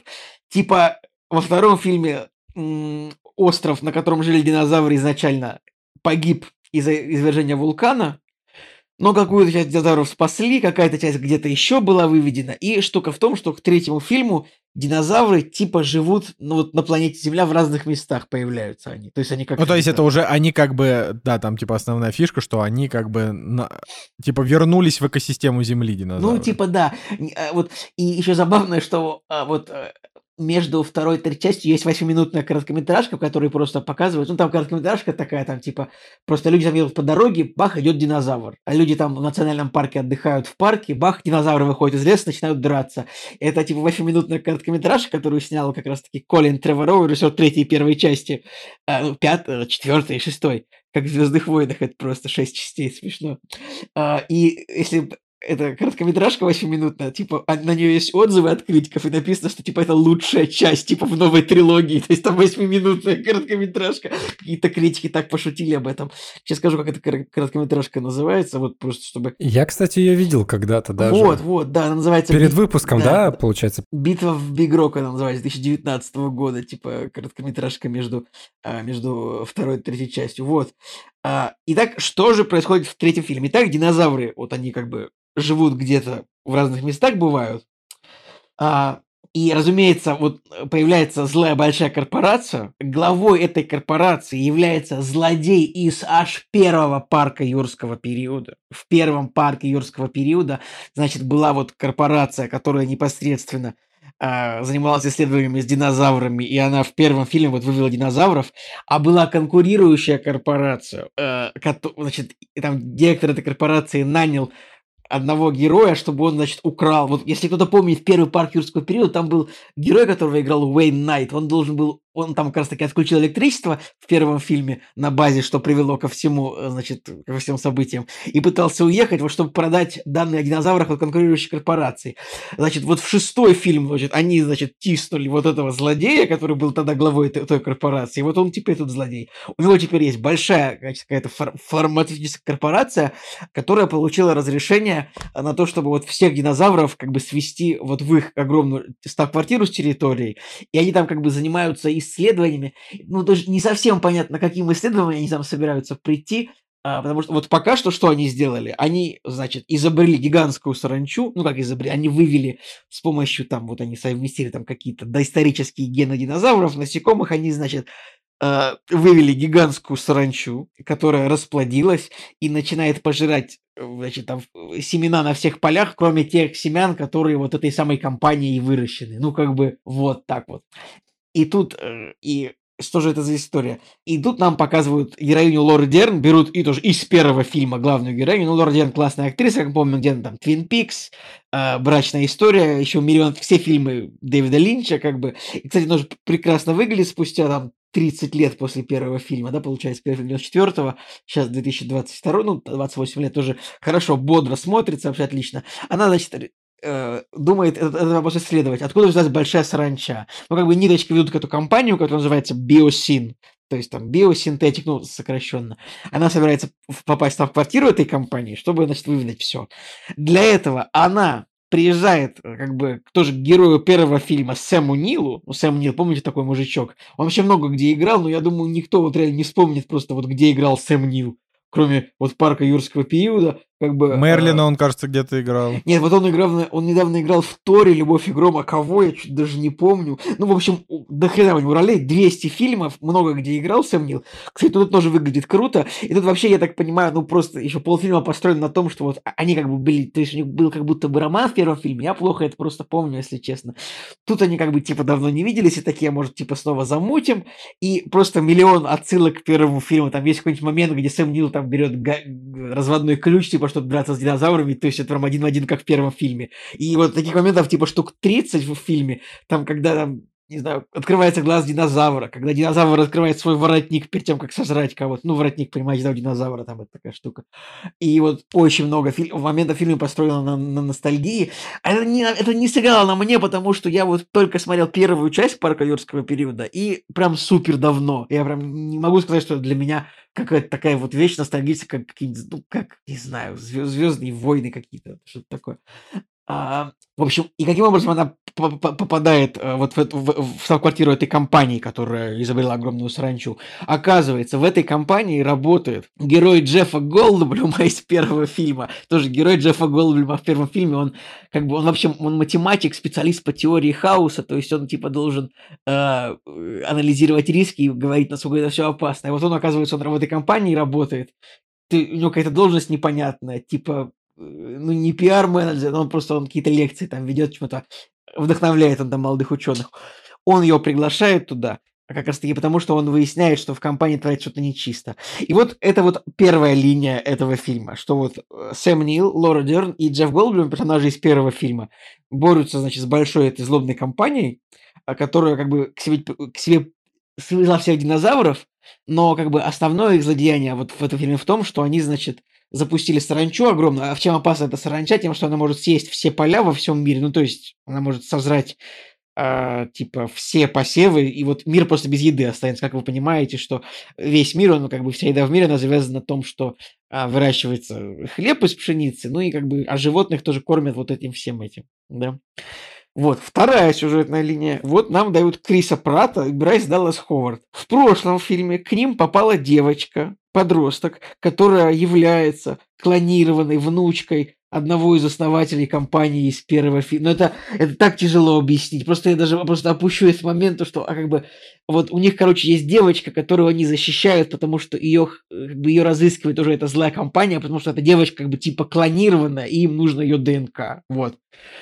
Вот. И Крис Пратт... Ох, как сложно. Вот это, это просто это вот сложно объяснить тем, кто не смотрел прошлые фильмы. Или, ну, это просто очень мудр, очень нагроможденный, нагроможденный тупой сюжет. Вот в этом проблема, конечно, фильма. Но, значит, Крис Пратт, Брайс Даллас Ховард, эта девочка живут в лесу, рядом с ними живет велоцираптор Блу, вот это, ну, это прям такой прикольный персонаж, вот типа велоцираптор, который подружился в первом фильме еще с Крисом Пратом, и он как бы такой при- прикольно нарисован, у него прикольный характер, и у этого велоцираптора был, у него появился детеныш, типа, хотя Блу, он типа девочка, но, как мы выяснили, динозавры могут, значит, э, менять свою структуру ДНК так, чтобы, э, как бы, чтобы, в общем, отложить яйца, даже будучи одного пола. Вот. И динозавр Да, был, э, действительно, блин, вот серьезно, ну вот это, это просто, это сюжетные линии, которые придумываются с- просто самыми просто конченными сценаристами. да Типа, я просто, Типа, а как насчет того, типа, он, он сам себя оплодотворил? О, Нет, на, на самом- нет, на самом деле, это Да, еще Стив, Майкл... молодец, Николай- Стив. Нет, нет, это еще Майкл Крайтон написал в первой книге. То, что, типа, там изначально весь замес был в том, что динозавры, они все динозавров сделали, типа, самками э, выведенных, чтобы они не могли сами воспроизводиться без того, чтобы быть выращенным в лаборатории. Но оказалось, поскольку они восстановили ДНК динозавров, частично заменив их ДНК современных ящеров, а есть современные ящеры, которые действительно занимаются таким. То есть какие-то вараны, они сами себя, они сами оплодотворяют свои яйца. Насколько Такие я понял по не, не, фильму. не, не скрепные, короче, такие ящеры. Вот, да, поэтому это придумали не сценарист с потолка, но то, как это воплощено, ладно, что еще надо, значит, рассказать. И, э, значит, и браконьеры, значит, в итоге похищают детеныша динозавра Блу, а у динозавра Блу прям прикольный детеныш, там есть клевая сцена, где они, типа, охотятся там на зайцев, ну, просто мило динозавры бегают, типа, как маленькие собаки, я не знаю, забавно.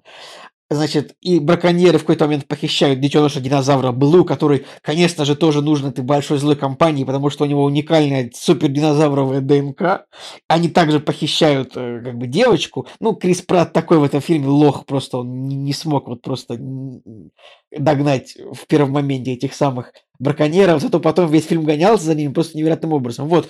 Ну и, собственно, э, две сюжетные линии. Крис Пратт и Брайс Даллас Ховард, значит, хотят спасти динозавренка и девочку, а Сэм Нил и Лора Дерн и Джефф Голдблюм хотят, значит, выкрасть ДНК, чтобы доказать, вы- выкрасть ДНК саранчи, чтобы доказать, что саранча была сделана этой компанией, чтобы, в общем, этой компании дали по жопе. На- на- на- В фильме много динозавров, все, сюжетом я заканчиваю. Николай, сколько ты сюжета рассказал? 10% или Я рассказал, еще? типа, две, просто две, две завязки. Ну вот, понимаешь, там как бы, ну, э, типа, герои, вот, н- как бы, им нужно отправиться в путешествие, и вот они отправляются в путешествие из этих точек. Типа, вот у, значит, Лора Дерн и Сэм Нил едут, едут в, в эту компанию за, то, за тем, чтобы украсть ДНК саранчи. Крис Пратт и Брайс Даллас, Брайс Даллас Ховард едут в эту компанию, чтобы спасти девочку и динозавренка. И как бы это, я не знаю, на, на 30-й минуте они туда выезжают все вместе. потому- Как бы из разных точек. Они не знакомы друг с другом. Они знакомятся Сорян, типа я просто 140. поймал себя на мысли о том, что я уже потерял э, логику и нить повествования, но я реально готов слушать еще час, мне кажется, вот этой бриндятины. Там, на самом деле, просто бриллиантно. Я уже даже да, думаю, я даже, я даже реально увлекся, увлекся рассказом. Просто там, значит, этот самый, там есть э, э, паренек из подземелья и драконов, который играет такую же роль, типа ботаника. Э, Помните, такой чернокожий парень, который в подземелье драконов играл, типа, слабого, слабого волшебника? У него такая же роль была во втором фильме «Мир юрского периода». Или в первом, я забыл. В общем, где он играл, типа, нерда, и, и который такой за компьютер отвечал. Оказалось, что он еще в Пикачу играл, представляете? Кстати, вот, он тут, роль. значит, работает в ЦРУ, значит, Крис Пра звонит в ЦРУ, у меня, значит, помоги мне, о, э, своему другу, у меня, значит, украли там значит, динозавра и девочку, мы тут ищем этих браконьеров, он такой, да, мы знаем, где эти браконьеры, езжайте на Мальту, там черный рынок динозавров, такой, все, ладно, я заканчиваю, я заканчиваю с рассказом сюжета, потому что, ну, просто, ну, честно, просто сюжет, вот, короче, вот у фильма прикольный финал, вот именно в том смысле, как это закончилось. То есть, типа, финал, все. Типа, финал, вот он закрепил прям, э, ну вот я спойлер такой, ну вот в финале, типа, мир решает, что пусть динозавры живут, типа, вот сосуществуют с, с людьми вот так вот просто в экосистеме. И у фильма в этом смысле прикольный финал. Ну, то есть, как бы то, что происходит в фильме, там, невероятно долго эта вот беготня по штаб-квартире, по лаборатории, где, конечно же, ну, герои там заходят, их там нигде никто не видит, там, что это... Фильм, честно говоря, просто беда. Полфильма это просто туп тупо форсаж, там что-то Крис Пратт на мотоцикле заезжает в самолет, который едет от динозавров, убегает, ну... Но мне было интересно, просто честно. Не знаю, вот те, кто прям вот фанатом первой части, вот если есть фанаты первого и парка юрского периода, им должно быть прикольно посмотреть вот тут, типа, я не знаю, на химию Лор Дерн и э, Сэма Нила, может быть. Но, честно говоря, все актеры тут сыграли очень дурно. Честно, вот прям плохо-плохо. То есть и Крис Пратт какой-то абсолютно никакущий. Ну, Брайс Даллас Ховард никакая. Э, вот Джефф Голдблюм прикольный. У него есть прикольные фразы там э, в, в конце фильма, когда Крис Пратт спасает динозавра, он его несет в рюкзаке, и Джефф Голдблюм такой, у тебя в рюкзаке детеныш динозавра, и вот ну, в этом есть какой-то шарм вот этой фразы. Или Крис Пратт говорит Джеффу Голдблюм тоже, я обещал Блу, что я спасу его детеныш. Он такой, ты дал обещание динозавру, и вот там есть какие-то такие прикольные шутки, которые, ну, просто построены на харизме каких-то вот, Джеффа Голдблюма. Но так, в целом, конечно, это реально 5,5-6. Вот. Ну, прикольные спецэффекты, прикольные динозавры, есть прикольные сцены. Блин, он миллиард собрал. Миллиард вот собрал. для меня это загадка, что реально... Для меня загадка даже не то, что миллиард, а вот больше, типа, 375 миллионов в американском прокате. То есть, ну, реально очень много американцев. Ну, видимо, для многих, для многих американцев вот э, после второго фильма, очень плохого, я думаю, там уже реально только ностальгии по первой части вот можно было как бы вытащить всех вот на третью часть, потому что, ну, реально народ пошел как бы, ну, закончили они эту франшизу, и слава богу, потому что, ну, это, честно говоря, конечно, просто беда.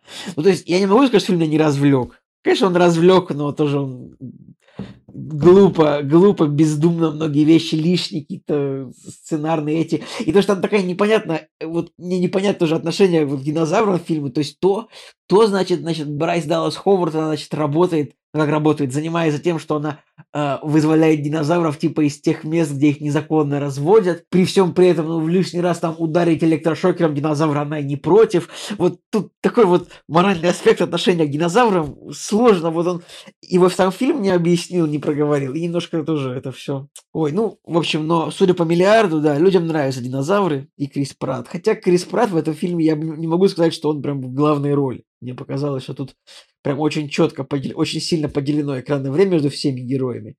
И, наверное, это прям вот из всех экшен-ролей Криса Прата это прям самая слабая. Прям вообще, конечно. Ну... Я как-то в предыдущем выпуске, по-моему, когда перечислял плохих актеров, я сказал Криса Прата, и вы такие, нет, нет, нет. Хотя я, по-моему, хотел сказать Криса Пайна. А, нет, я сказал Крис Пайна, а на самом деле хотел сказать Крис Пратт. Но вот, если честно, в первых... Ну, короче, в «Страже Галактики» он круто выглядит. Но я не знаю больше других фильмов, где бы он еще выглядел, э, ну, как-то интересно. Ну, не знаю, ну пасса... и показал в... хорошую игру. В «Пассажирах» он был ничего такой, помимо того, что я не сильно фильм этот люблю. Но он, ну, там, «Пассажиры», да, окей, еще, да. Ну, был, значит, амазоновский какой-то этот фильм, «Война будущего», где он морпеха играл. пришельцев, да. Просто блевотин Только он там не морпех, он там типа ученый, по-моему, да. Ну, что его игра, что как бы и сам фильм. И вот то, что я видел в, значит, в мире юрского периода, тоже как бы особо каких-то эмоций у меня не вызвало. Поэтому, ну вот э, закончились Стражи Галактики, что он дальше будет делать, конечно, вот да, интересно, интересно.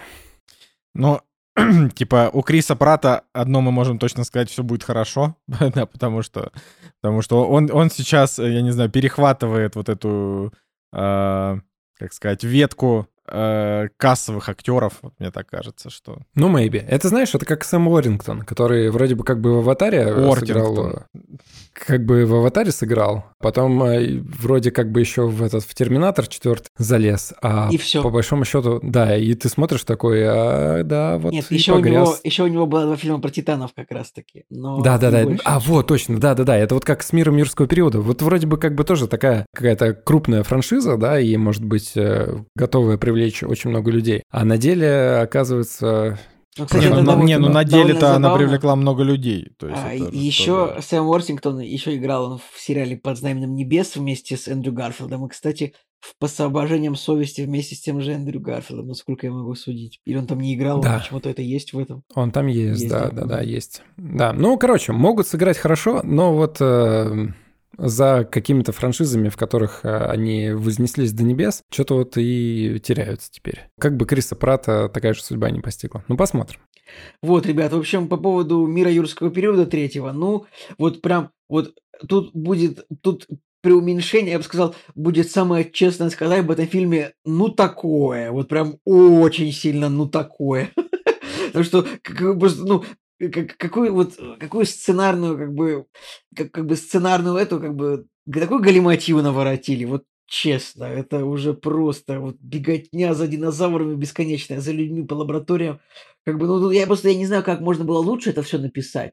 Но у первого фильма как-то вот худо-бедно, там как-то вот более пр- простой сюжет, что, в общем, ну, решили создать парк, в парке все пошло не так из-за там, человека, который решил украсть данные.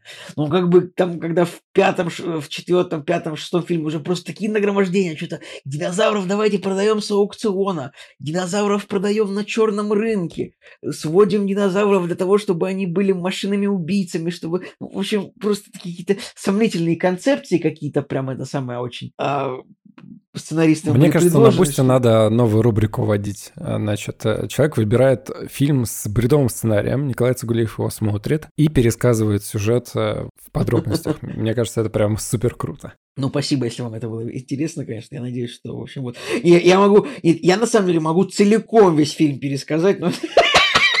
Нет, давайте к Блэкбери перейдем. Да, спасибо, спасибо, Николай, да. Но, как бы, рассказал ты интересно, но смотреть, конечно, я его не буду, потому что нафига. Это, да, как это... Я посмотрел, чтобы вам не пришлось, знаешь, такие есть, такой есть именно, формат. именно. Да. Короче, я расскажу про фильм «Кто убил Блэкбери». Это фильм, который я безуспешно пытался заставить вас посмотреть, но вы этого не сделали. Значит, на самом деле... э, Блэкбери — это не человек, это марка телефонов. да, ну, это э, Просто о- кто очень, Блэкбери? очень важное уточнение, да, это, это правда марка телефонов. Ну, в общем, тут тоже, да, есть, значит, что рассказать. Во-первых, фильм вышел, и у него совершенно внезапно очень даже неплохой рейтинг. Там на Кинопоиске сейчас 7,3, на MDB у него сейчас 7,5, в общем. А, как бы для фильма с таким хреновейшим постером и с таким хреновейшим гримом у а, актера Глена Хауэртона, это чувак из э, сериала «Филадельфия всегда солнечно», оттуда вы его можете помнить. А, конечно, да, типа, и вот ожидания были, что это будет прям, ну, скам категории Е, вот, но рейтинги победили, и вот решили, значит, его посмотреть.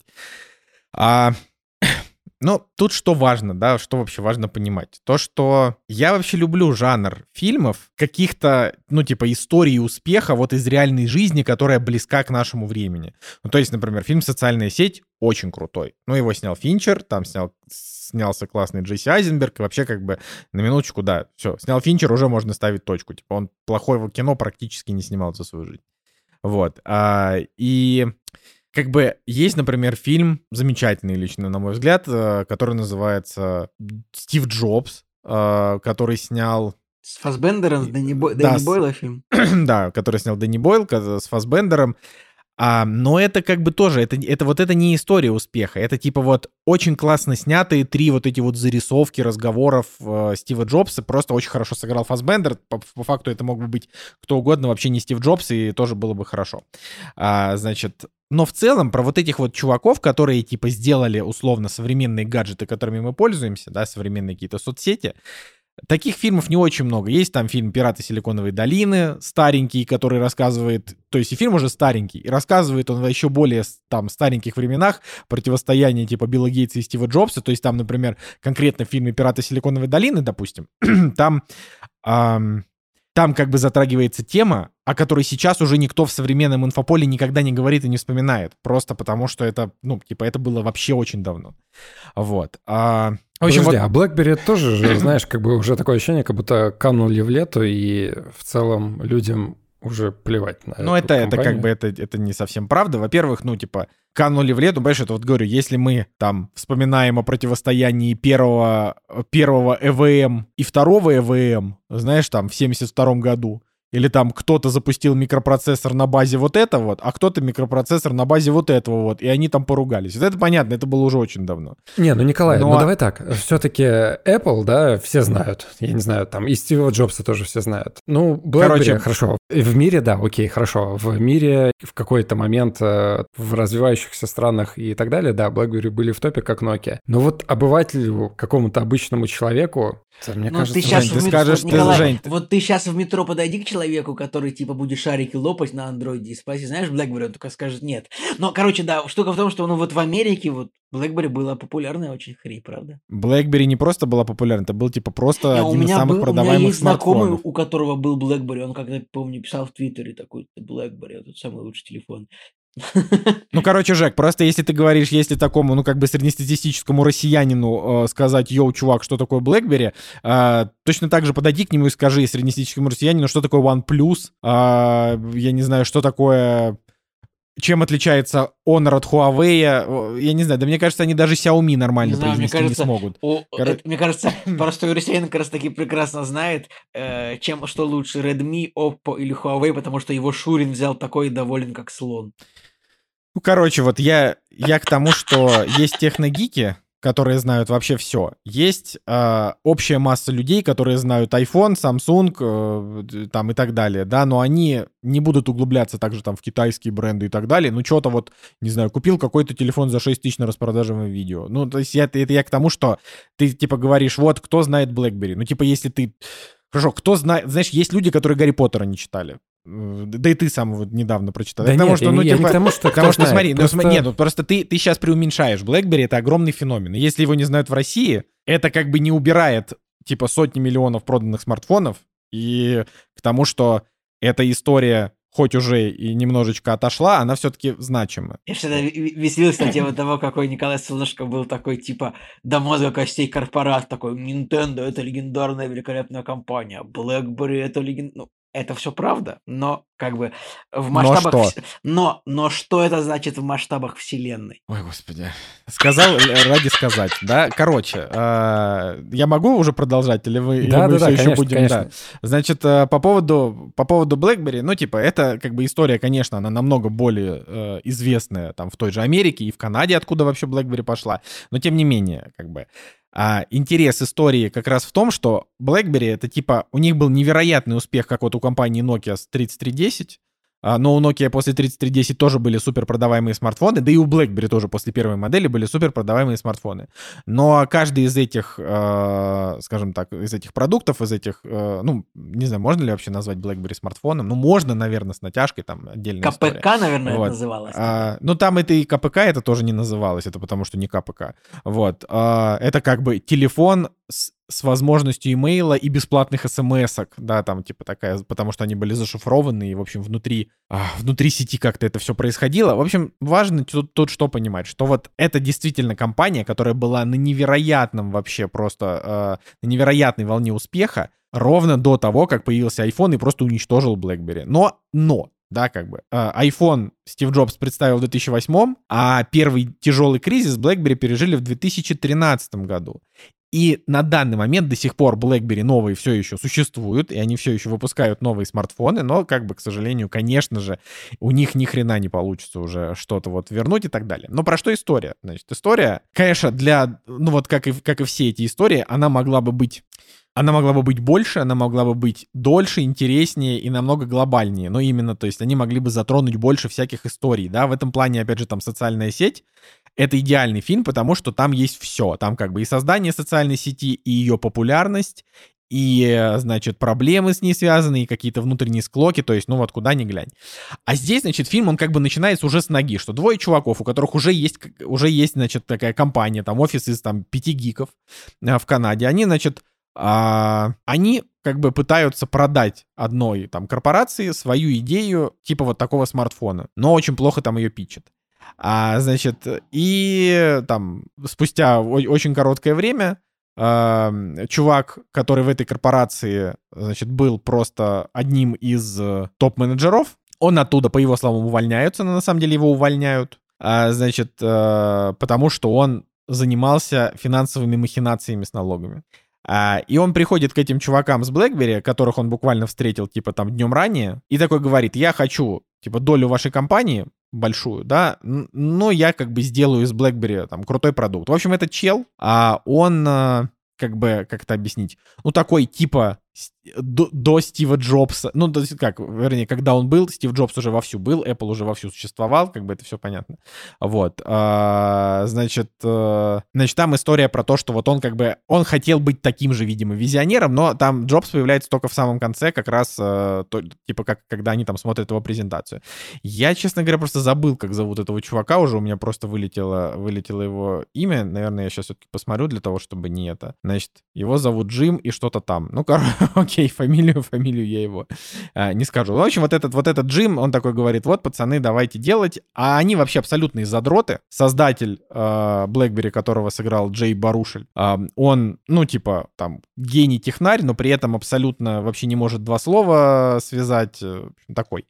А, и вот у них как бы на протяжении этого фильма нам показывают, как быстренько они, значит, запустили этот смартфон в продажу, как они там преодолели несколько вариантов сначала с неудачей, потом с невероятной удачей, и потом как бы как это все закончилось, там нервным срывом одного, э, значит, э, проблемами с законом у второго, потому что один там махинации с налогами проворачивал, а второй как бы проиграл айфону и до самого конца, он еще жив, здоров, дай бог ему здоровья, конечно, вот, но до самого конца своей как бы вот этой большой карьеры, да, а, он типа не признавал, что iPhone это круто. То есть, когда вот iPhone вышел, он такой типа, о, типа, да это же хрень, там нет кнопок, кому он нужен вообще, никто не будет его покупать. А потом там раз, там в следующем кадре показывают чуваку там эти э, исследования продаж, что смотри, вот это рост продаж айфона, а вот это как у BlackBerry дела. И он такой, блин.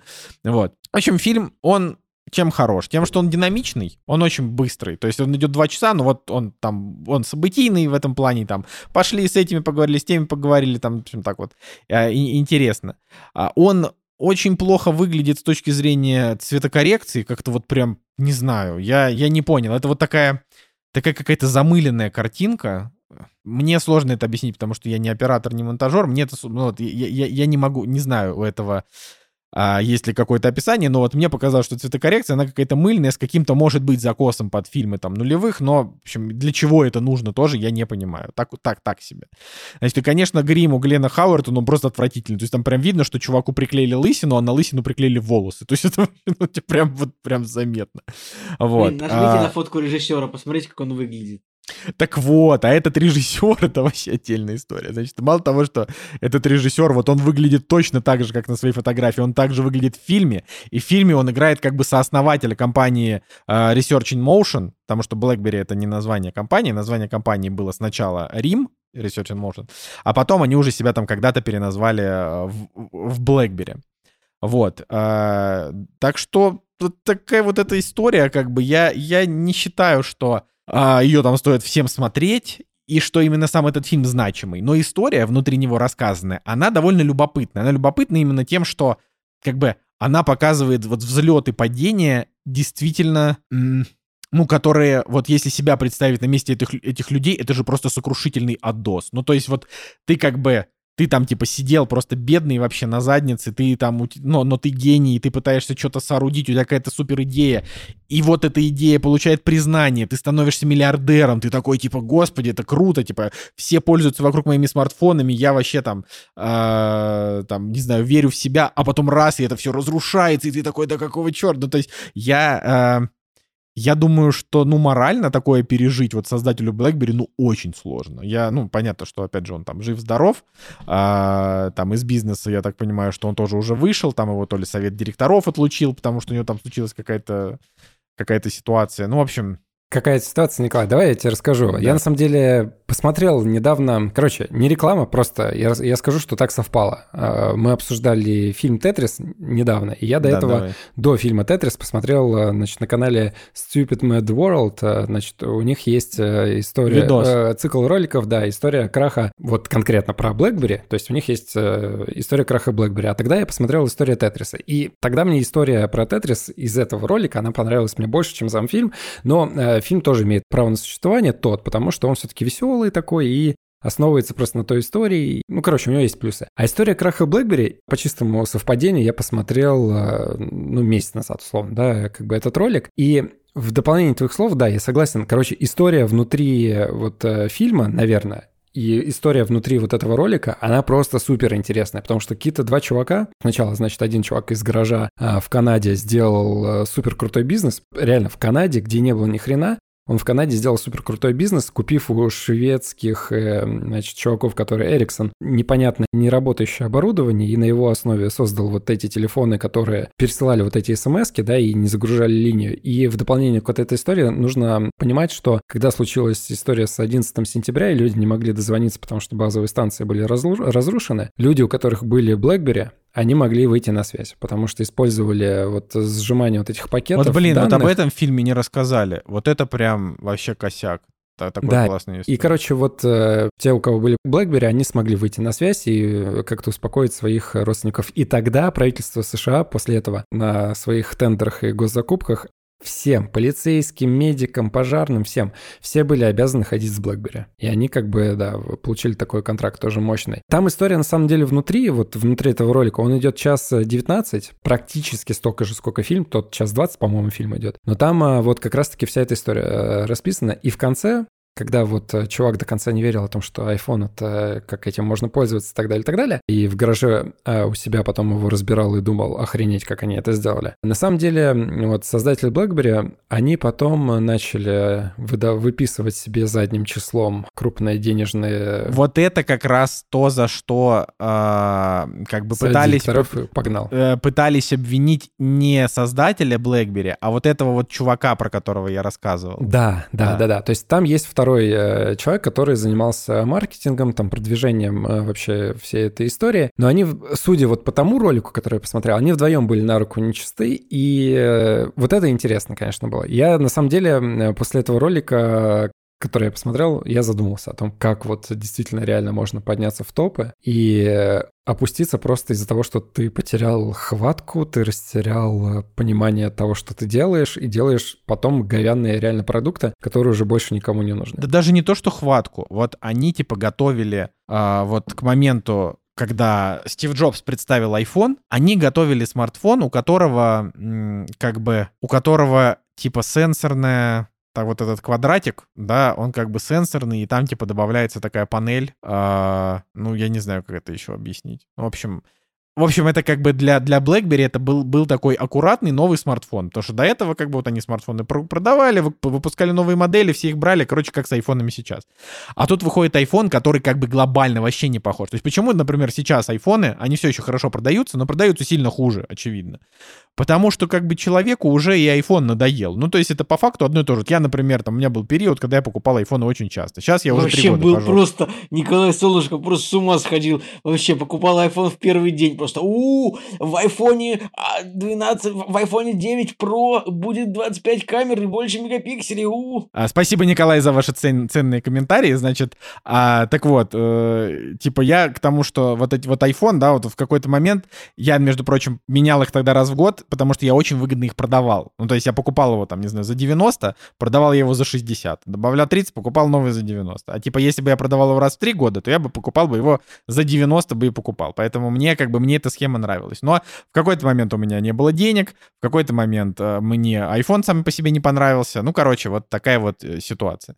Значит, э, и как бы люди, они ко всему приедаются. Но вот если сейчас, например, какая-нибудь придет контора, которая скажет, вот у нас тоже есть своя классная экосистема, а смартфон какой-нибудь прозрачный, полностью, например.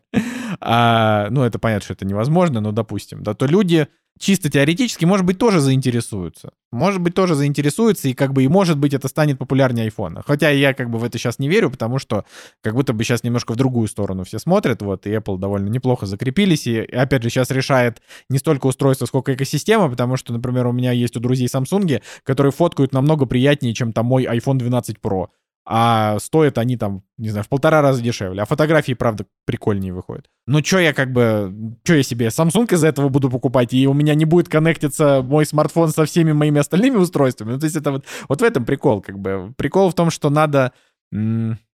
надо как бы понимать вообще, куда, куда движется, куда движется развитие технологий, потому что смартфоны, они, очевидно, застряли как бы в развитии. Вот, а в этом ролике там э, главный вывод того, что чуваки под конец уже не понимали куда все движется, и поэтому, поэтому все похерили. На самом деле, когда ты сказал о том, что они, значит, в 2013 или каком-то там году у них начался кризис, но не в тот э, год, когда вышел iPhone и там последующие года вот ближайшие. Это все происходило потому, что они на самом деле держались на развивающихся рынках Африки, например, там в Египте, в тех странах, где не было еще 3G, где был только 2G, там 2,5G, и где люди до сих пор не могли себе позволить э, скачать что-то или написать какое-то длинное сообщение. Да. Вот на этих развивающихся рынках BlackBerry до сих пор Вот пользовался странно, странно, что BlackBerry реально в России не было. Вот это, ну, типа, не, реально... Ну, то есть они были, конечно, можно было купить, ну, там, задорого и так далее, но не было официального BlackBerry. Это Кстати, странно. в этом ролике тоже об этом э, тоже поясняется. Суть в том, что когда в Россию они пришли со своим э, суперсекретным э, протоколом, э, который невозможно взломать, супербезопасность и так далее, а в Египте, короче, они пошли на попятную и дали спецслужбам э, расшифровку, и в России ФСБшники тоже получили доступ к э, вот конечному вот этому шифрованию и тоже могли расшифровывать вот это все дело. Не, ну смысл-то это одно, а как бы другое это то, что сам продукт выглядел намного симпатичнее, чем какие-нибудь другие смартфоны того времени, возможно. Ну, мог, мог. Да, ну, Он мог общем, да, составить интересная конкуренцию. история, интересная Вообще, история. я вижу, что у BlackBerry было в России свое представительство все-таки. Не, было, было, Да, да, но оно пришло Я позже. Было официально, но оно пришло позже, чем в остальные страны, по-моему.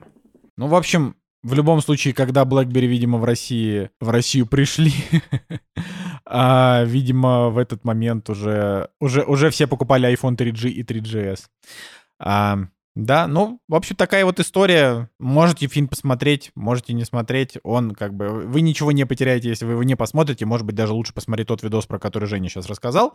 Вот, но если вам хочется вот в художественной, в художественной обертке, то это как бы... Это, это нормально. Это реально лучше, чем, лучше, чем ожидалось. Вот. Много о чем мы сегодня что-то поговорили. Прям вообще у меня Плотненько. мозг Птицы, поплыл. динозавры, смартфоны. Да. Соседи. Соседи. Алкаши. Да. Вот. Так что я думаю, что можно прощаться. Да, друзья, с вами был Николай Цугулиев. Евгений Москвин. И Николай Солнышко. Кактус подкаст. Всем пока. До следующей недели.